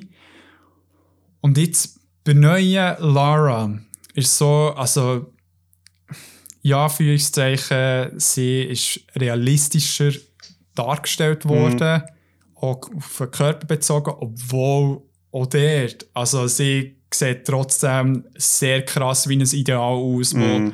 auch schwierig zum, ähm, ja, zum Erreichen ist.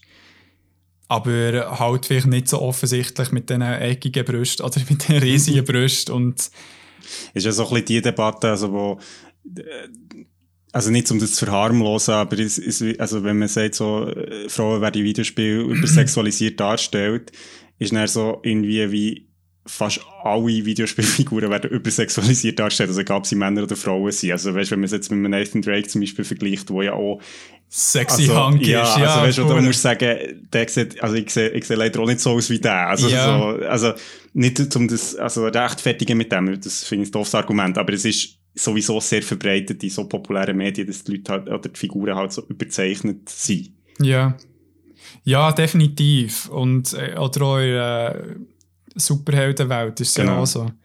Aber jetzt, jetzt ist eben, genau, mit dem Reboot haben sie eben probiert, die realistische ja, Interpretation von Lara Croft reinzubringen. Also das heisst, dass sie wie ähm, sehr Anfang gezeigt hat, wie sie echt zu dieser Kampfmaschine ist geworden mhm. und äh, eben die Menschlichkeit, die ich so ein bisschen ähm, erwähnt habe, wird wie gebracht, dass sie halt wie mega empathisch ist und eben auch ihre Schwäche zeigt und es soll so ein bisschen also die Spielentwickler haben, glaube ich, gesagt, ja, es soll das Gefühl ähm, entsteht, dass mir helfen will, am Anfang, mhm. ja, ähm, sie durch die Welt zu bringen, weil sie halt sehr auf brutale Art und Weise stirbt. Mhm. Also wir müssen mal, also man muss auch mal auf YouTube schauen, also sie, Todessequenzen, die sind so brutal, also wirklich von einem Hack-and-Slash äh, Horrorfilm. Also wenn man quasi jetzt im Spiel stirbt. Im Spiel stirbt. Ja, ja. also das ist wirklich mega schlimm, aber Item. Und genau das wird eben auch wiederum also kritisiert. So, warum sollte jetzt äh, eine modernere oder realistische Lara Croft das Gefühl, ihr, äh, wie soll ich sagen, grösseren Teil männlichen Gaming-Szene mm. Ein Hilfegefühl auslösen. Also, dass wir wie helfen, mm, das ja. Spiel zu verstehen, anstatt irgendwie, wie es bei den meisten Fälle ist, wo es männliche äh, Protagonisten sind, dass man einfach halt ja, recht schnell mal Badass ist und so ein bisschen, das wird eben auch so ein bisschen diskutiert, dass wie also noch schnell fragen, weil du hast jetzt gesagt, in der grössten männlichen Szene, also von den, von den Figuren, die man spielt, her, meinst du das? Weil, weil ich glaube, von den SpielerInnen ist es, glaube sehr ausgeglichen. Also wenn man schaut, wer spielt. Das ist ja, eben nicht so... Ja, bis dahin habe ich also mm. auf die Figuren bezogen, ah, okay, spielt. Ja. ja. Merci fürs Erklären. Und dass eben das Hilfegefühl wird ausgelöst. Mm. So, mhm. das ist echt...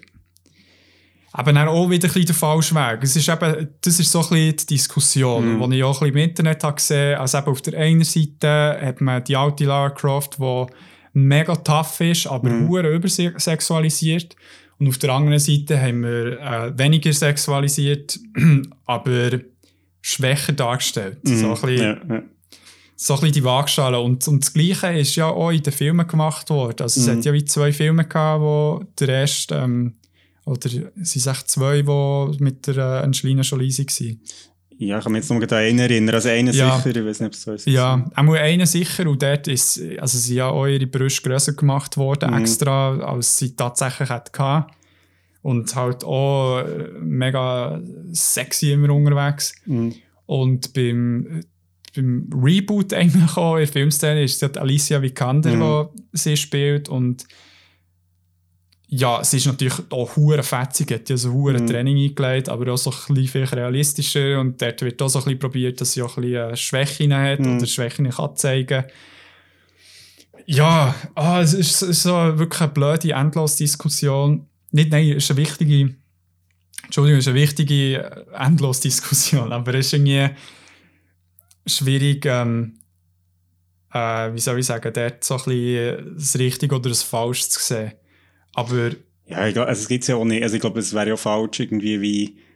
Also es gibt ja nicht nur eins richtig ja, in dieser Diskussion. So ja. ich glaub, aber es ist ja sicher schön zu sehen, dass die Charaktere, auch wenn sie jetzt eben älter sind oder, oder eine längere Geschichte haben, ja wie auch können updated werden im Sinn von, dass man eben versucht, mehr vielleicht diesen Ideal zu entsprechen, was man heute hat. Also das finde ich eine sehr positive mhm. Entwicklung, dass man das so anerkennt und wie versucht, ähm, einerseits dem Charakter treu zu bleiben und auf der anderen Seite aber auch eben nötige Änderungen vorzunehmen oder sagen, ja gut, kann man auch jetzt mal andere Seiten beleuchten irgendwie. Ja. Ja, aber ja, definitiv, definitiv.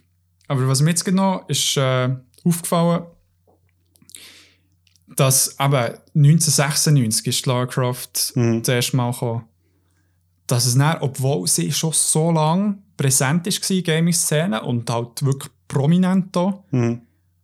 dass es lang ist gegangen, bis mehr weibliche Protagonistinnen mhm. in der Gaming-Szene, auch in der Filmszene sind gekommen. Mhm.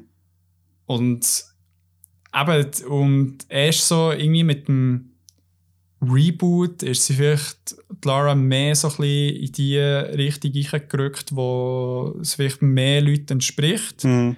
Also wir haben da sicher auch eben andere Medien wie irgendwie ähm, äh, Hunger Games, wo mm. mit der Katniss, wo dort auch als taffe Protagonistin ähm, sicher die Leute, also so ein bisschen die Industrie prägt mm. hat, dass es wie nicht einfach so die, ja, wie soll ich sagen, mega emotionale Frauen braucht der mm. Hauptrolle oder so, die mega fühlen und mega Herzschmerzen mm. haben und so weiter. Sondern nein, es gibt auch Frauen, die halt wirklich kalt sind und irgendwie wirklich echt nur tough sein, aber auch dort auch ihre Probleme haben. Mhm.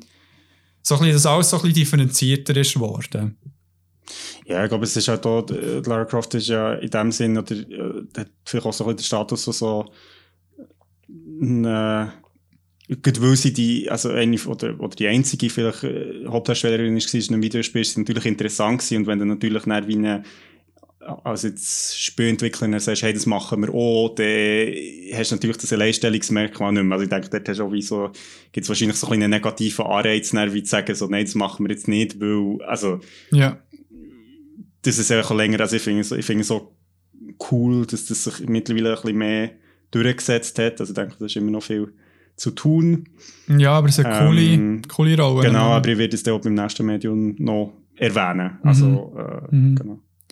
Ja, ähm, schnell noch funny Trivia, apropos Frauen in der Gaming-Szene. Also das alles hätte eigentlich auch nicht können passieren weil der, ähm, der Chefdesigner, der Toby Mhm. Gard, hat eigentlich zuerst einen Mann als Protagonist Ah, okay. Aber dann hat, ähm, haben sie ein bisschen das Gefühl gehabt, ja, das Ganze würde nicht zu fest nach einem Rip-Off von Indiana Jones wirken. mhm. Darum haben sie sich entschieden, eine Frau zu machen. Okay. Aber vielleicht haben sie nicht gesagt, ja, wenn eine Frau dann eine, die so ultra sexy ist und Ja, so, ja. weißt so. Okay. ah, different times.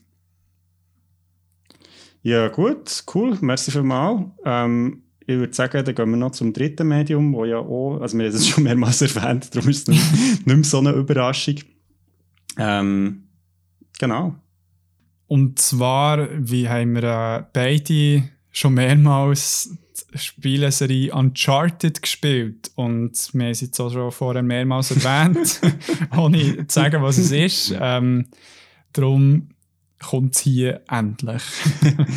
genau. Ähm, Uncharted ist eine ohne Action-Adventure-Videospielserie ähm, vom Entwickler Naughty Dog und Sony Interactive Entertainment. Ähm, besteht aus acht eigenständigen Spielen und vier Hauptspielen. Acht. Ja, es gibt halt so. Ähm, Ah, PSP für, noch. Ja, für PSP und, und ich glaube auch für das iPhone gibt es sogar irgendwie so ein Rätselspiel. Genau, aber vier Hauptspiele, die exklusiv für PlayStation 3 und 4 sind rausgekommen. Ja. Und zwar zwischen 2007 und 2017. Ja, und Naughty Dog, darf man nicht vergessen, ist schon von The Last of Us. Also die auch Last of Us Genau, von unserer ersten Folge. Genau. Genau. Ähm, hat, ist bisher 41 Millionen Mal verkauft worden, das die Spiel von dieser Serie. Ähm, und gehört somit zu einem der meistverkauften Videospiel-Franchise überhaupt. Ähm, die Spiele, also vor allem die vier Hauptspiele, sind mehrfach ausgezeichnet worden, sind von Kritikerinnen und Kritikern sehr gelobt worden für, also für den Inhalt, also das Gameplay, aber auch dafür, dass sie den allgemeinen Produktionsstandard für Einzelspielerspiele auf ein neues Niveau haben gehoben.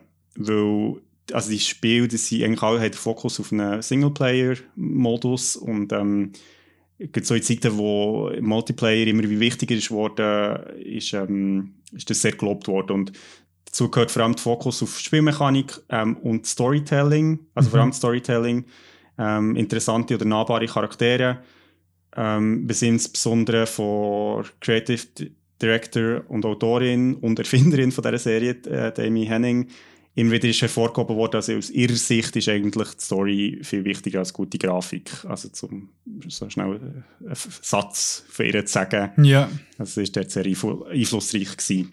Ähm, das, gehört übrigens auch noch schnell Trivia. Sie gehört so, also ist als eine von der 100 einflussreichsten Frauen in der Videospielindustrie angesehen worden oder wird immer noch. Und steht so ein als Beispiel für eine erfolgreiche Frau in einer sehr männerdominierten Szene, historisch und auch immer noch. Also es ist, ähm, es ist dort sehr ein Leuchtturm, ja. kann man so sagen. Aber das ist lustig, sagt sie das gerade im Zusammenhang mit Uncharted, weil Uncharted echt für das bekannt ist, echt alles rauszuholen von, von aktuellen Konsolen. Also, Ja, voll. Ich habe es einfach ein bisschen lustig gefunden, weil die Grafik ist hure crazy und es ist so, Es ist so ja, aber Grafik ist gar nicht so wichtig. Also, okay. ja, Aber äh, ja. nein, das, das ist krass. Also bei Naughty Dog, also das ist ja, äh, ist echt das drei gsi, wo noch wirklich der letzte, oder, oder nein, Das 2 war noch Ja, das Spiel, das noch irgendwie der letzte Rest oder von PS3 hat rausgeholt oder auch Also noch das 3 ist auch noch auf der PS3 gewesen. Ja. Schon? Ja. Ah. Ah, das war auch das 3 gewesen. Echt, Mhm. wo wirklich noch der letzte, le- letzte Rest hat rausgeholt mit The Last of Us. Und das gleiche jetzt auch mit äh, Uncharted 4 und Mhm. The Last of Us 2, wo einfach wirklich so ja, die PS zum Brennen bringen. Also, aber wahnsinnig gutes Spiel und eben um ein bisschen die, äh, ja, die Prämisse von all diesen Spielen ein bisschen zusammenzufassen, ist es eben folgendermaßen: Die Hauptspiel der Serie folgen eigentlich den Nathan Drake, ein Schatzjäger auf der Spur nach verschiedenen verlorenen, geglaubten Schätzen. Und die Handlung läuft ähm,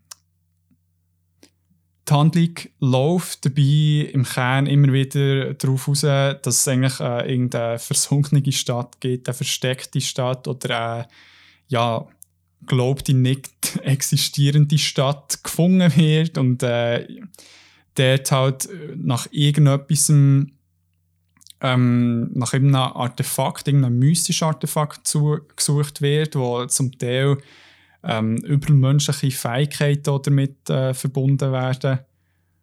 Und genau, die werden gesucht, aber hier auch wieder gibt es immer eine konkurrierende Instanz, die das gleiche Ziel verfolgt und dann manchmal ein bisschen vorausgeht und manchmal ein bisschen dran ist. Also immer so ein bisschen ein Wettlauf entsteht daraus. Mhm. Und Nathan Drake wird auf seinen Missionen von verschiedenen Freunden und Freundinnen und auch Love Interests unterstützt. Und das zentrale Element ist echt dabei, dass der Nate, äh, wie er auch genannt wird, und seine Freunde zwar bereit sind, wirklich weit zu gehen und viel zu geben für ähm, das Artefakt, aber eigentlich auch keine Profis sind per se. Und es stellt sich dann immer wieder die Frage, ob man wirklich bereit ist, so weit für ein Artefakt zu gehen oder ob es gleich nicht plötzlich ja, zu viel ist worden für die Mhm. Gruppe. Ja, es ist eben, ja, die Prämisse ist meistens sehr ähnlich, aber trotzdem immer mega schön verpackt und ähm, mega, wie soll ich sagen, der Humor ist auch hier sehr prägend für die Reihe und also ich finde es eben auch, wie zum Beispiel, wenn man einen Indiana Jones Film schaut, das ist echt so eine unterhaltsame Story, die mega Facts zum Spielen, einen vor, vorantreibt hier zum Spielen, aber eben jetzt auch nicht irgendwie ein Meilenstein im Storytelling Mhm. darstellt, aber wirklich tiptop.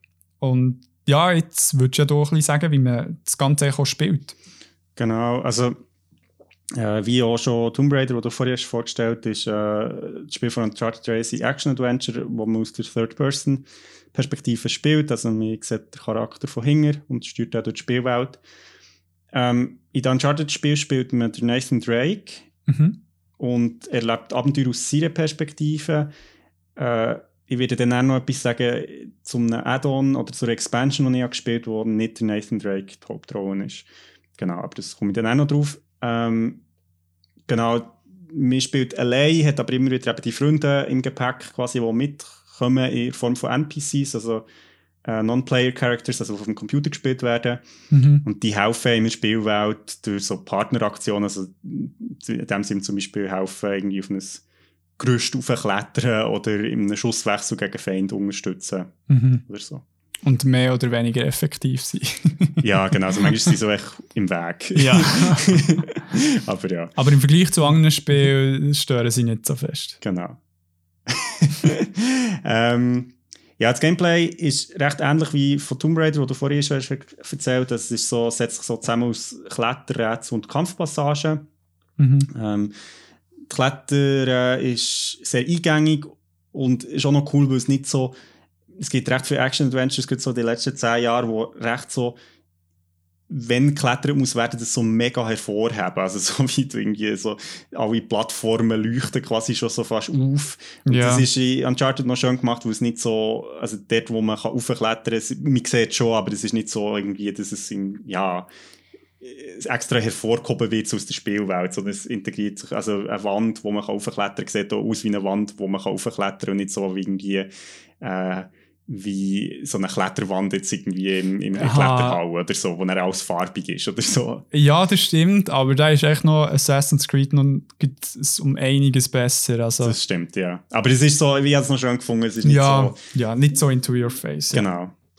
Ja, ähm, ja so die Kletterpassagen sind manchmal so ein bisschen wie Jump'n'Run, also wer Super Mario kennt, weiß so ein bisschen, also es geht so ein bisschen um Geschicklichkeit dort. Mhm. Ähm, Kämpfe können sowohl offensiv als auch so im Stealth-Modus, also wie du es vorhin von Tomb Raider hast erzählt, bewältigt werden. Meistens lohnt es sich eine gemischte Strategie. Also man kann auch während dem Kampf sich wieder verstecken und dann wieder neu angreifen. So. Ja. Es ist auch so, dass ähm, also ich habe jetzt eben noch die Anti-Expansion, The Lost Legacy gespielt. Ähm, das habe ich auch noch gespielt. Die letzten paar Tage. Und also ich muss sagen, ich habe wirklich noch recht viel so auf die Fresse bekommen. Also es ist wirklich, also die Gegner sind recht stark. Also, und, und sie bewegen sich auch sehr viel, also man muss wirklich aufpassen. Flankieren und genau. so weiter. Ja, ja, das ist, das ist noch ein schwieriges Spiel gewesen, ja. Genau. Ähm, bei diesen ganzen Kämpfen wird so ein Deckungssystem eingesetzt, wie man es vor allem von Gears of War kennt, also dort ist so inspiriert, also man kann sich so hinter Kisten und Mühlen verstecken und es geht auch darum, dass man in Bewegung bleibt. Ähm, und auch, dass man die Waffen ständig wechselt, weil man kann immer nur zwei gleichzeitig tragen und die hat irgendwann ist auch keine Munition mehr. Es kann auch Situationen geben, wo man gar keine Munition mehr hat und irgendwie einen muss verprügeln und ja. dann seine Waffen wieder zu nehmen. ja, voll. voll. Ja, ähm, die Spielwelt ist meistens recht gross angelegt und bietet viel Freiraum zum Erkunden ähm, und auch Platz für verschiedene Kampfstrategien, ist aber schon im Kern so ein, ein schlauchartiges Design, also wo man irgendwie von A nach B, also man kann nicht nur alternative Routen nehmen oder so. Mhm.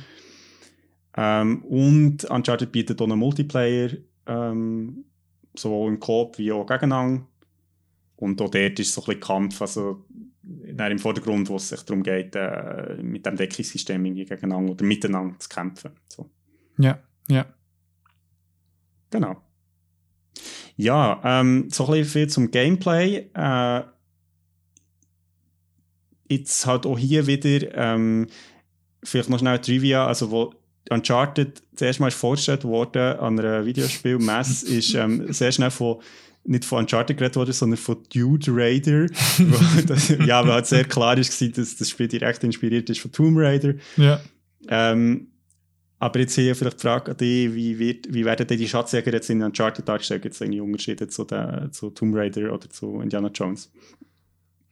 Ähm, Unterschiede würde ich jetzt eben gar nicht mal gross sagen. Sie nehmen echt das, was gut hat funktioniert und machen es zu einem wunderschönen Paket.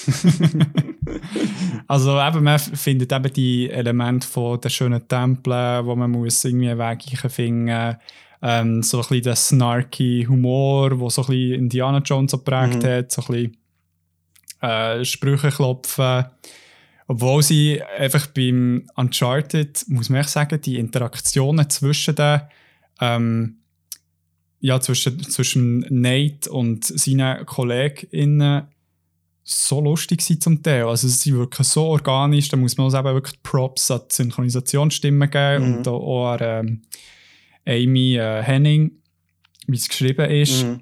Es wirkt, also der, der Passagen, wo man sich irgendwie von A nach B bewegt, können an und für sich zwar auf dem Papier mega rudimentär, vielleicht sogar langweilig wirken, aber durch die Dialoge, die sie dann auch dort führen, mega unterhaltsam. Mhm, aber ähm, um auf das Schatzjagen zurückzukommen, eben, es sind die gleichen Sachen, die wo, wo um sind. Mhm. Ich weiß nicht, ob du dort ähm, vielleicht ein bisschen differenzierter. Ja, nein, also ich finde, du, du hast es sehr gut gesagt. Also ich finde, so die, der Nathan ist jemand, der sehr viel Selbstgespräch führt in das Spiel. Also er kommentiert sehr viel, was passiert, aber das sorgt auch dafür, dass man sich sehr schnell mit der Figur identifiziert. Er hat so einen eben, guten Humor. Ähm, hat auch so ein bisschen die, die Merkmale von Indiana Jones, aber so ein bisschen der Everyman, also er ist jetzt nicht so ein spezieller Held in dem Sinn, also er hat schon so einen moralischen Kompass, aber mm. er ist mhm. jetzt nicht irgendwie, äh, hat irgendwie super Fähigkeit oder so.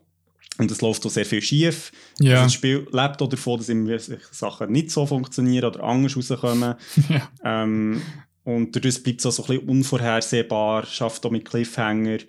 Ähm, Ja, was ich noch interessant finde, das wird bei, weder bei äh, Indiana Jones, bei Tomb Raider weiß ich es ehrlich gesagt nicht so genau, ich glaube, weniger thematisiert ist so ein bisschen die Frage, wie viel nimmt man eigentlich in Kauf für was sie da machen. Und das wird gut bei Uncharted 2 und, vor allem, und bei Uncharted 4 sehr stark thematisiert. Also ähm, eigentlich geht es ja darum, so eine, eben irgendwie ein Archä archäologisches Artefakt zu haben, wo, ja gut, es hat vielleicht noch irgendwelche Fähigkeiten und so, aber es ist immer wieder die Frage, hey, ist das unser Job jetzt, ähm, diesen Bösewichten zuvorzukommen? Müsste ja. das nicht eigentlich irgendjemand anderes machen? Was ist unsere Rolle? Ja. Ähm, der Tod von wie vielen Leuten nehmen wir eigentlich hier genau in Kauf? Mhm. Und das ist irgendwie sehr cool, weil man halt wie wenn man das, die Art von Spiel kennt, dann spielt man das halt so und es ist ganz normal, dass man irgendwie im Verlauf des Spiels 300 Leute um die Ecke bringt, aber das wird bei beiden Spielen, also jetzt bei diesen zwei Spielen vor allem sehr schön reflektiert am Ende des Spiels und man ist wirklich so, so I, am I the bad guy? So, ja. Also es ist wirklich so ein bisschen, das ja. habe ich sehr cool gefunden. Ja. Ja, bei Tomb Raider ist zum also wird es auch thematisiert. Mhm. Und wo, wo sie auch im letzten Teil es einfach wie wie soll ich sagen, sie, sie wird zwar vielleicht mit dieser Frage konfrontiert, aber sie nimmt echt auch die Rolle ein als fucking Killing Machine. Also, mhm. wo es eine verdammt geile Szene gibt, wo sie der eine Stützpunkt allein angreift. Sie kommt aus, aus einem, äh, so einem Fluss raus, hinten dran brennt alles. und sie sieht fast dämonisch aus und die Soldaten säckeln am Anfang noch weg von ja, krass, ihr. Krass. So verdammt episch. Mhm. Also, okay. Ja, aber äh, ja, du hast recht, es ist so ein bisschen ähm, mal cool, das auch zu sehen, mhm. dass man dort auch ein bisschen hinterfragt wird. Aber schlussendlich muss man es ja gleich machen. Darum ist es so ein bisschen, ja, nice try. Ja, gut, hat man sich da mal ein bisschen überlegt, aber im nächsten Spiel ist es ja eh wieder gleich. Ja, voll. Aber was jetzt vielleicht nicht so klar ist, im Vergleich zu den anderen beiden, sie, sie mehr Hobbyarchäologen. Also ja. eigentlich geht es ihnen darum, einen Schatz zu finden und dann zu verkaufen. Also meistens. Also und sie sind auch Diebe eigentlich. Also eigentlich also, sind sie Diebe, ja. ja. Das muss man, also sie sind schon nicht so, das ist noch interessant, weil dort auch eben so, genau, sie haben ja nicht einen offiziellen Auftrag, das zu machen, sondern machen das eigentlich so ein bisschen auf eigene Faust. Ja, ja. Und ähm, und haben aber auch nicht das Gefühl, also, dass man das jetzt irgendwie müsste, irgendwie der Bevölkerung zurückgeben oder so. Also manchmal läuft es dann so ein bisschen auf das raus. Ja, meistens ist es nicht die Welt zu retten, aber, ja, aber es startet nicht so. Genau. Das ist irgendwie noch cool voll. Also, und das ist auch, glaube ich, so ein die Spannung halt von, ja, von diesen Charakteren, dass, halt, dass sie sich so wie einerseits ja wie so Gentleman Thieves sind, also wo irgendwie etwas klauen, aber irgendwie den armen Leuten nicht wehtun. Mhm. Und andererseits ist es so ein bisschen so, hey, was machen die hier eigentlich genau? Also so. Ja, ja, voll. Ähm, ja, welche Eigenheiten vom Schatzjäger oder von der Schatzjägerin werden in diesem Medium besonders gut gezeigt? Ja, also ich finde halt, also bei Indiana Jones macht es ja schon Spaß zuzuschauen, ähm, wie die Rätsel gelöst werden und, und so, also die Ruinen erklettert werden. Aber zu erkunden auf eigene Faust ist natürlich schon noch mal etwas anderes. Yeah. Ähm, es ist sehr dynamisch, auch die Spielelemente, wie sie eingesetzt werden, also Klettern, Rätsel lösen, kämpfen. Und ich finde so die Verbindung zwischen äh, historisch etwas zu entdecken, also alte Stadt und auch dort, also man muss Naughty Dog wirklich ähm, gratulieren für quasi die Recherchen, die sie auch betreiben. Also ich meine, mhm. auch wenn natürlich das die Kernverhandlung fiktiv ist, ist eigentlich die ganze Legende, die sie sich darauf beziehen, die Prämissen, ja, genau, die gibt es auch wirklich. Und es kommen auch immer wieder historische Figuren drin vor, die es wirklich gegeben Also das ist sehr cool. Also Marco Polo ist zum Beispiel eine Figur, die vorkommt, oder T. Lawrence. Also ja, das sind genau. natürlich, ähm, das ist cool, weil man auch, wie du vorhin hast gesagt, bei Tomb Raider, wo man halt wirklich nach dem Spielen vom Spiel ich meistens dann noch irgendwie auf Wikipedia geht, das nachlesen, was mich halt interessiert. Es ja. weckt so ein bisschen Neugier auch für irgendwelche Kulturen ähm, jetzt geht bei The Lost Legacy, wo es um die Hoysala-Kultur geht in Indien, wo ich noch nie etwas davon ja, gehört und ja. dann das begonnen nachlesen und bin so, ah krass, das hat es wirklich gegeben. Also ja. das ist schon sehr toll irgendwie, dass sie das dem irgendwie auch Raum geben. Definitiv, ja.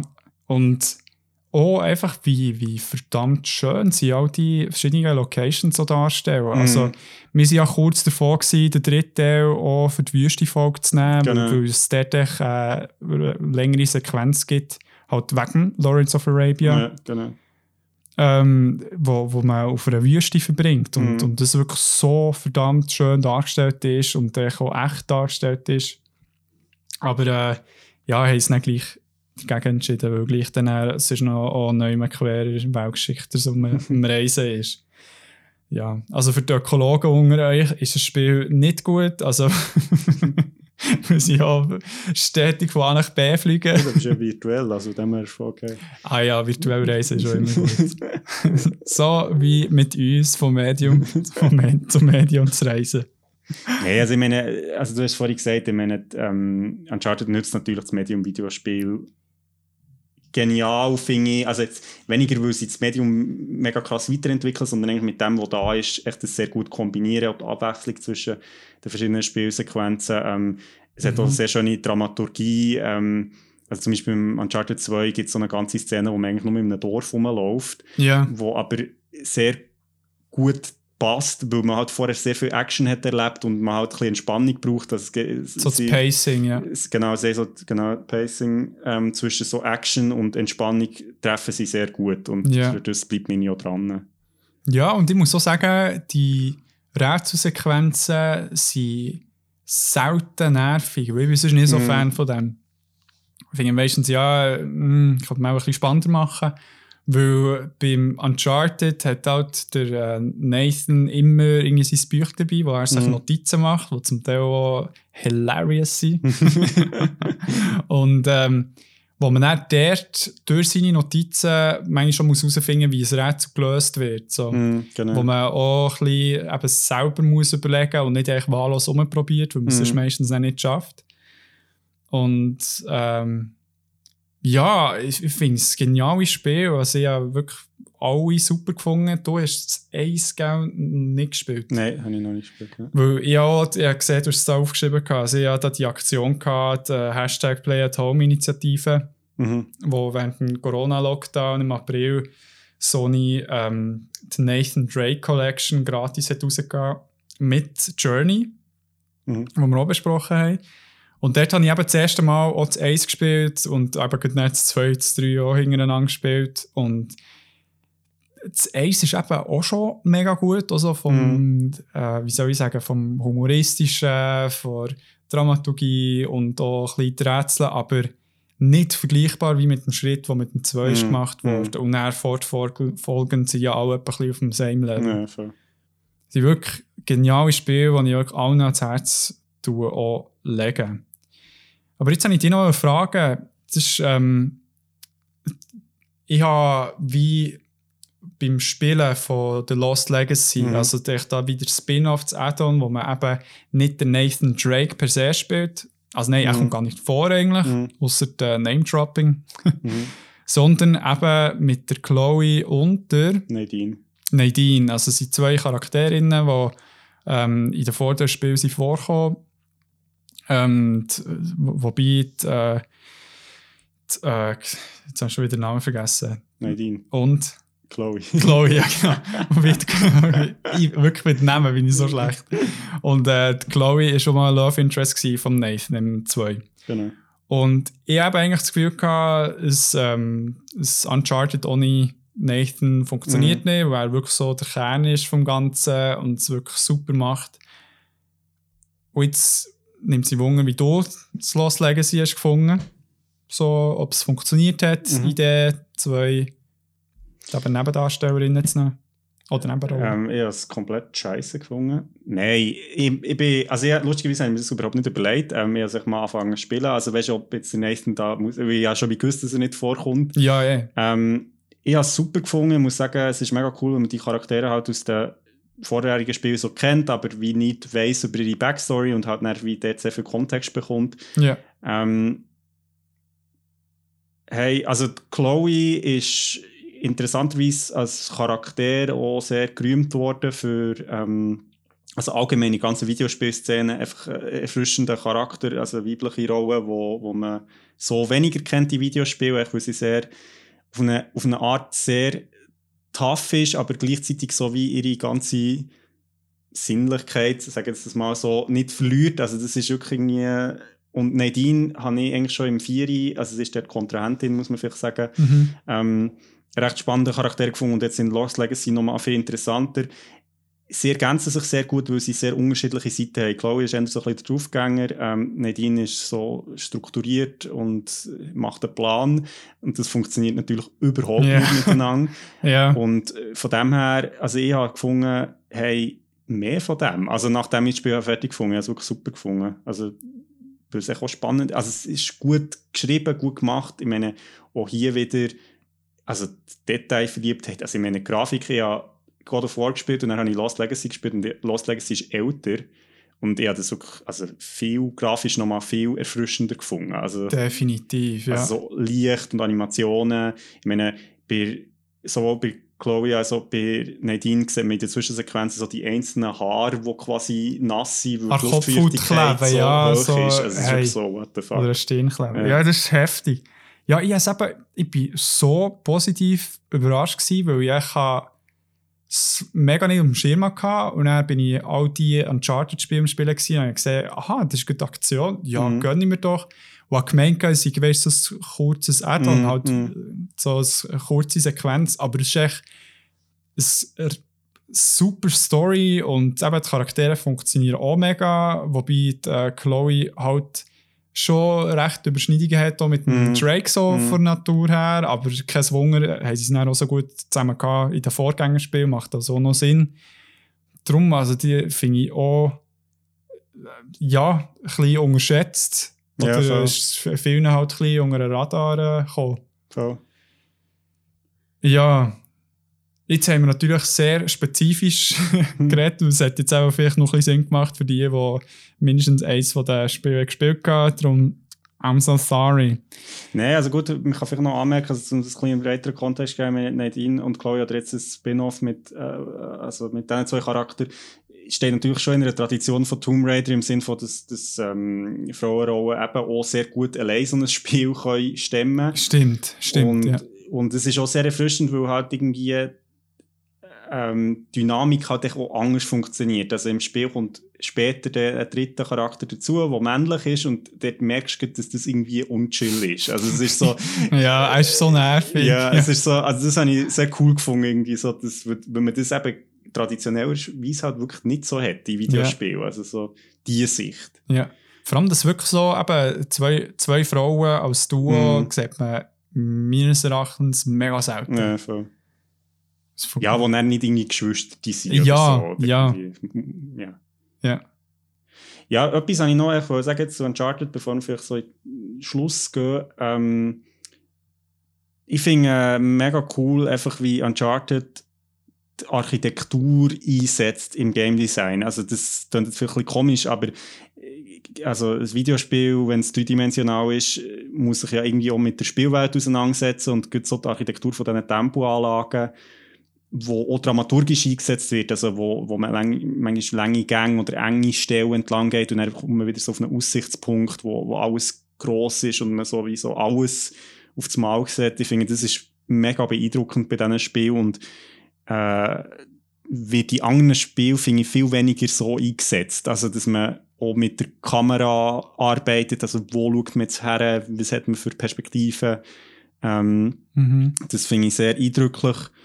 Und die Umgebung wird auch sehr gezi- gezielt für den Aufbau der Story genutzt. Also eben, dass man zum Beispiel Dialog führt, während man neu herfährt in einem Auto, also jetzt, dass Charaktere miteinander reden oder irgendwie ähm, beim Erkunden von einem Tempo. Also es ist auch so wie, auch selbst wenn man jetzt als Spieler gar nicht so viel macht, passiert etwas. Und das ist wirklich, äh, hat mich auch so ein bisschen an Indiana Jones erinnert, wo eben auch eigentlich kein Moment ungenutzt lässt, um die Story und Charaktere irgendwie voranzubringen. Ja, ja.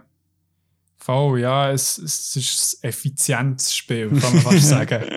Und es, es weiss halt mega, wie sich äh, in Szene zu setzen, also mit den Panorama-Views, die es manchmal hat. Also, Ja, voll. Ich, das weiss ich noch, als ich zu vier Jahre gespielt wo wirklich auch noch einen Schritt weiter ist Mhm. gegangen, von der Grafik her. Hey, ich habe meine Freundin immer wieder hergeholt, hey, musst mal schauen, Mann, schau mal, schau mal, wie krass es aussieht. Dann wirklich aber so die Kamera ausgerichtet, dass es wirklich wie eine Postkarte aussieht. Und das ist eben gefühlte 100 Mal pro Spiel. Also, Ja, voll. Nein, aber für mich auch eine sehr äh, tiefe und warme und feine Empfehlung für die Spiel. Und eben jetzt auch die, die irgendwie das Gefühl haben, ah, ich kann doch nicht so steuern, ich tue sonst nicht so viel gamen. Naughty Dog ist auch dafür bekannt, dass sie ihre Spiele mega inklusiv machen wollen. Also, dass man wirklich mit, ähm, mit den Einstellungen das Ganze ultra einfach machen kann oder noch ganz viele Unterstützungssachen drin tun, so dass wirklich auch die Story kann Mhm, genossen werden Ja, hey, dann würde ich sagen, würden wir das mal ein bisschen ausweiten, die Jagd. Und zwar haben wir jetzt ja, wie soll ich sagen, so zwei Gründer, Väter, Mütter und ein, ein bisschen Neuling Ja. genommen.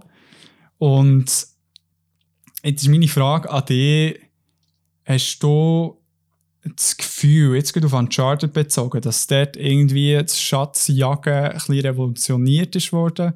Oder ist es eigentlich eben eigentlich recht treu geblieben, einfach so ein bisschen aufgefrischt? Oder Ja, also ich glaube, es ist wirklich schon nicht so, dass jetzt ähm, Uncharted irgendwie kann irgendwie Punkte dadurch, dass es irgendwie das Genre sehr weiterdenkt. Ich glaube, du hast es vorhin sehr schön gesagt, indem es sagst, es macht wie alles ein bisschen dichter noch und, und es nutzt halt echt das, was da ist. Ich finde die Frage, die wir vorhin schnell haben besprochen haben, so ein bisschen mit, mit der Legitimation und, und was machen wir hier eigentlich, die werden angeschnitten. Also im Vieri äh, wird also der ganze Wahnsinn, also so die Gier ja, nach Schätzen wird auch sehr stark besprochen, was ich eigentlich schon interessant finde, aber es macht ja schlussendlich gleich zu wenig draus. Also ich denke, dort ist es vielleicht ein bisschen weiter als jetzt irgendwie äh, Indiana Jones sicher, bei Tomb Raider weiß ich nicht so genau, also wo es halt echt die Frage zumindest mal aufbringt, aber es ist nicht so konsequent fertig gedacht. Also es geht ja letztlich nicht um die ethischen Fragen aus meiner Ja. Sicht. ja. Also ich denke, da gibt es sicher andere Beispiele, die das vielleicht mehr noch auf den Kopf stellen. So. Mhm, mhm. Ja, aber ich sehe es auch ein bisschen so, dass ich eben Uncharted bekommt es mehr gut her, die Sachen zu nehmen, die wirklich gut funktionieren in diesem Genre. Also ich weiß nicht, ob man dem Genre kann sagen. Es- Ja. Ja, wir definieren jetzt ein Beyond-Genre, zwar SchatzjägerInnen.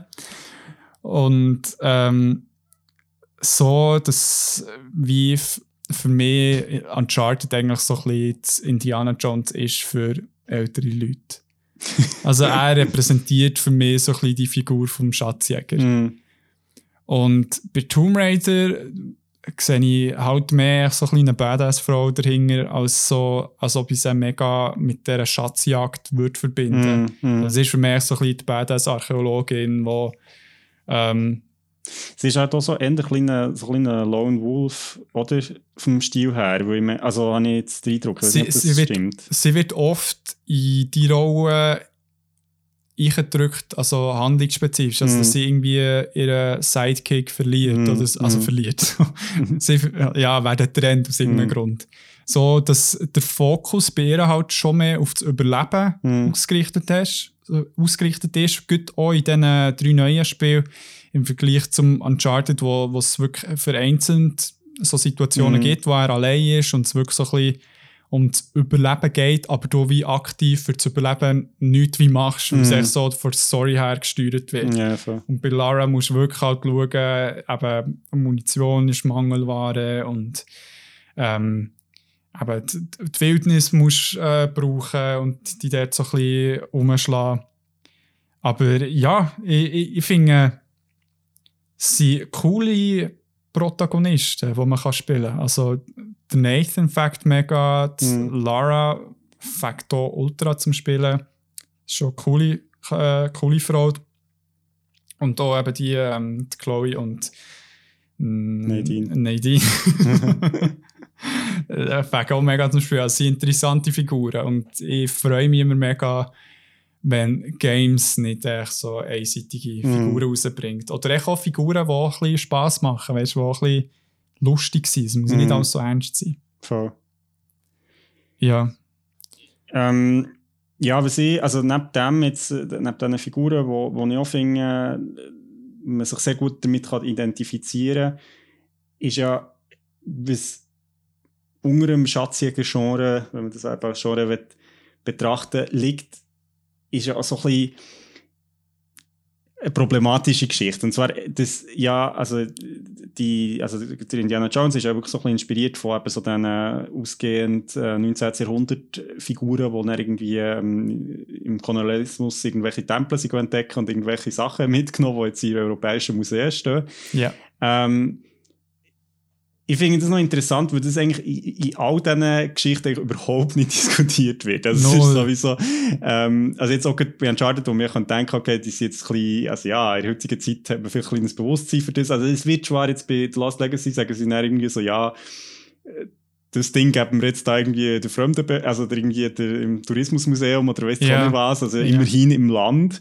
Ja. Aber also es ist schon so ein bisschen, äh, wo ich mich dann so frage, ja, ich meine, haben so die, die Leute, die dort die, die Artefakte hergestellt oder so, irgendwie nicht gewusst, was damit machen, oder, also es ist so immer so ein bisschen, oder haben die Leute, die dort wohnen, es ist auch so ein bisschen absurd, dass dass es immer so ein bisschen das Schema gibt, so dass irgendwie die, die Europäer kommen, irgendwie eine Stadt entdecken und die, die, Leute, die dort wohnen, wissen schon, wieso dass man die hat vergraben, aber echt so die Weißen interessiert das überhaupt nicht. Ja. So, jetzt haben wir mal geschnurren, so, wir holen jetzt das Ding ja, und er ist so, ups, hätten wir vielleicht nicht sollen.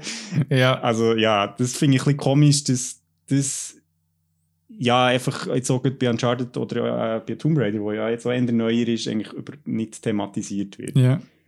Ja, das stimmt. Also bei Tomb Raider gibt es so äh, Main Teil, wo, wo sie in eine Stadt kommt, wo seit Jahrhunderten, also wie in Keim, also so mhm. wie in Keime gelebt, eigenes Ökosystem und so weiter und sie das so gerne wollen und dann kommt sie auch dort rein.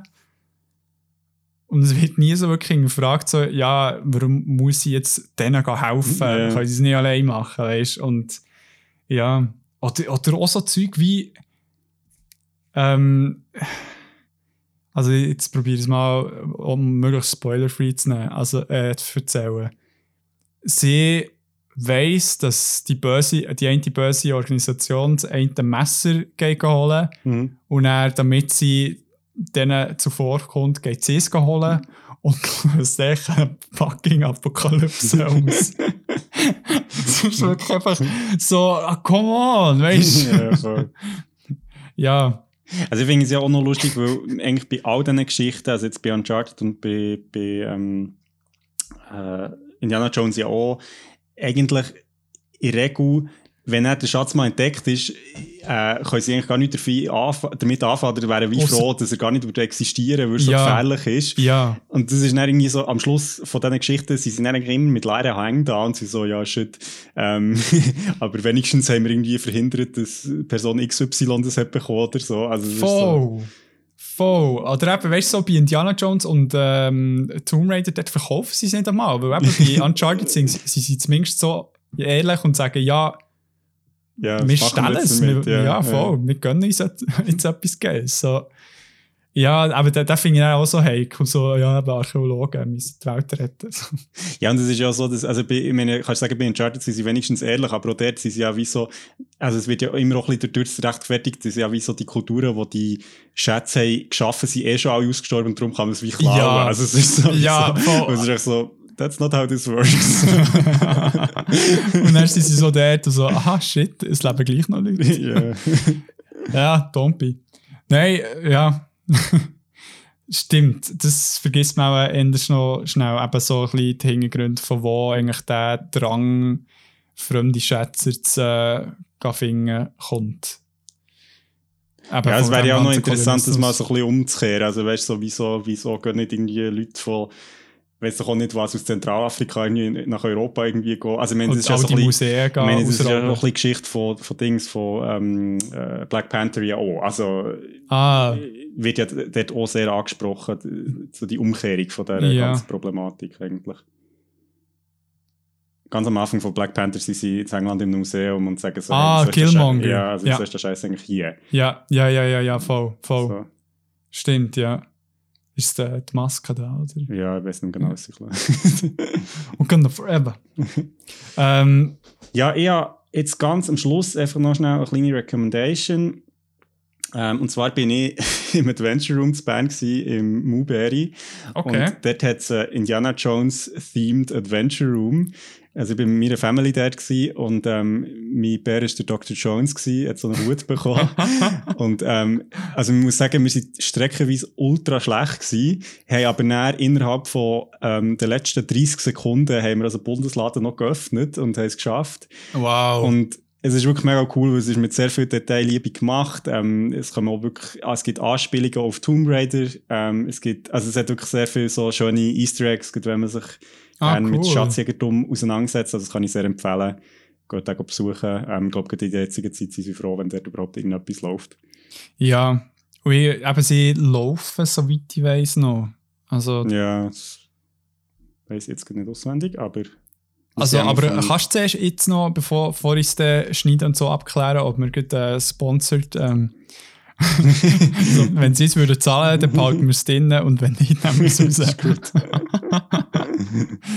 Nein, ähm, ja, coole Empfehlung, merci.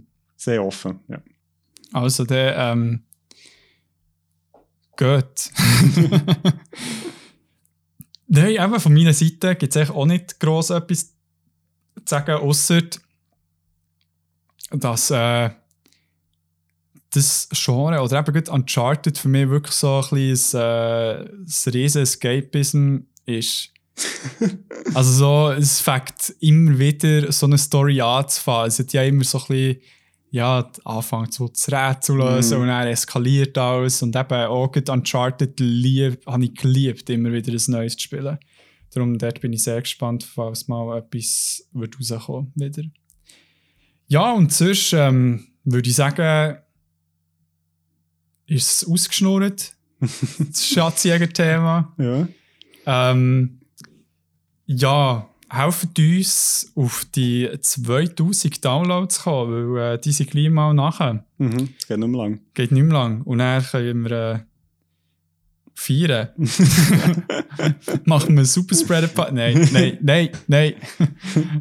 Könnt gerne uns feiern, indem ihr uns hört und weiterempfehlt. Äh, Das ist für uns ein riesen Gaudi.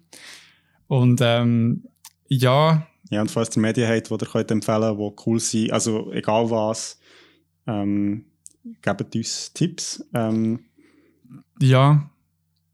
Wir haben zwar ultra viele Themen, also wir müssen nicht Angst haben, dass wir, äh, wir fragen wirklich aus Interesse, und damit wir euch auch wollen inkludieren und nicht, weil wir echt keine Themen mehr haben. Also wir müssen nicht Angst haben, dass wir vor der Bildfläche verschwinden.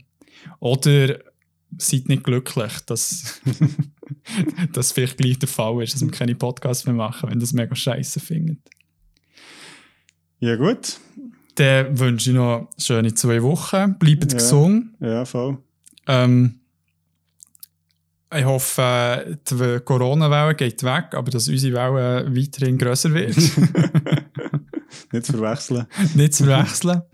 Und ähm, ja, Ja, ähm, eben jetzt ist ja gerade bei all dem Wahnsinn, der im Moment in der Welt passiert, ist glaube ich eine gute Zeit, sich eben auch ein bisschen manchmal in den Medien zu versenken. Ich finde, das ist, also bei allem Eskapismus finde ich es aber auch gut, wenn man den, sich eingesteht und auch sich lässt entführen in fremde Welten, weil es ist ja auch schön, immer ein bisschen zu träumen. ja.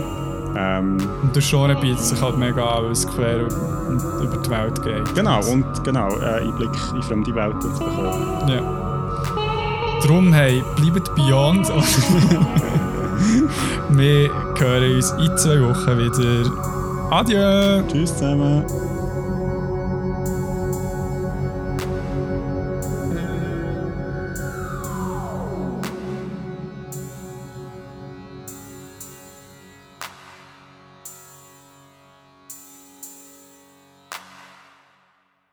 Meine gewesen Stuhl, sitzen, Also, läuft. habe ich gemacht Podcast. Hast du das auch gut nachschenken? Ja, dann.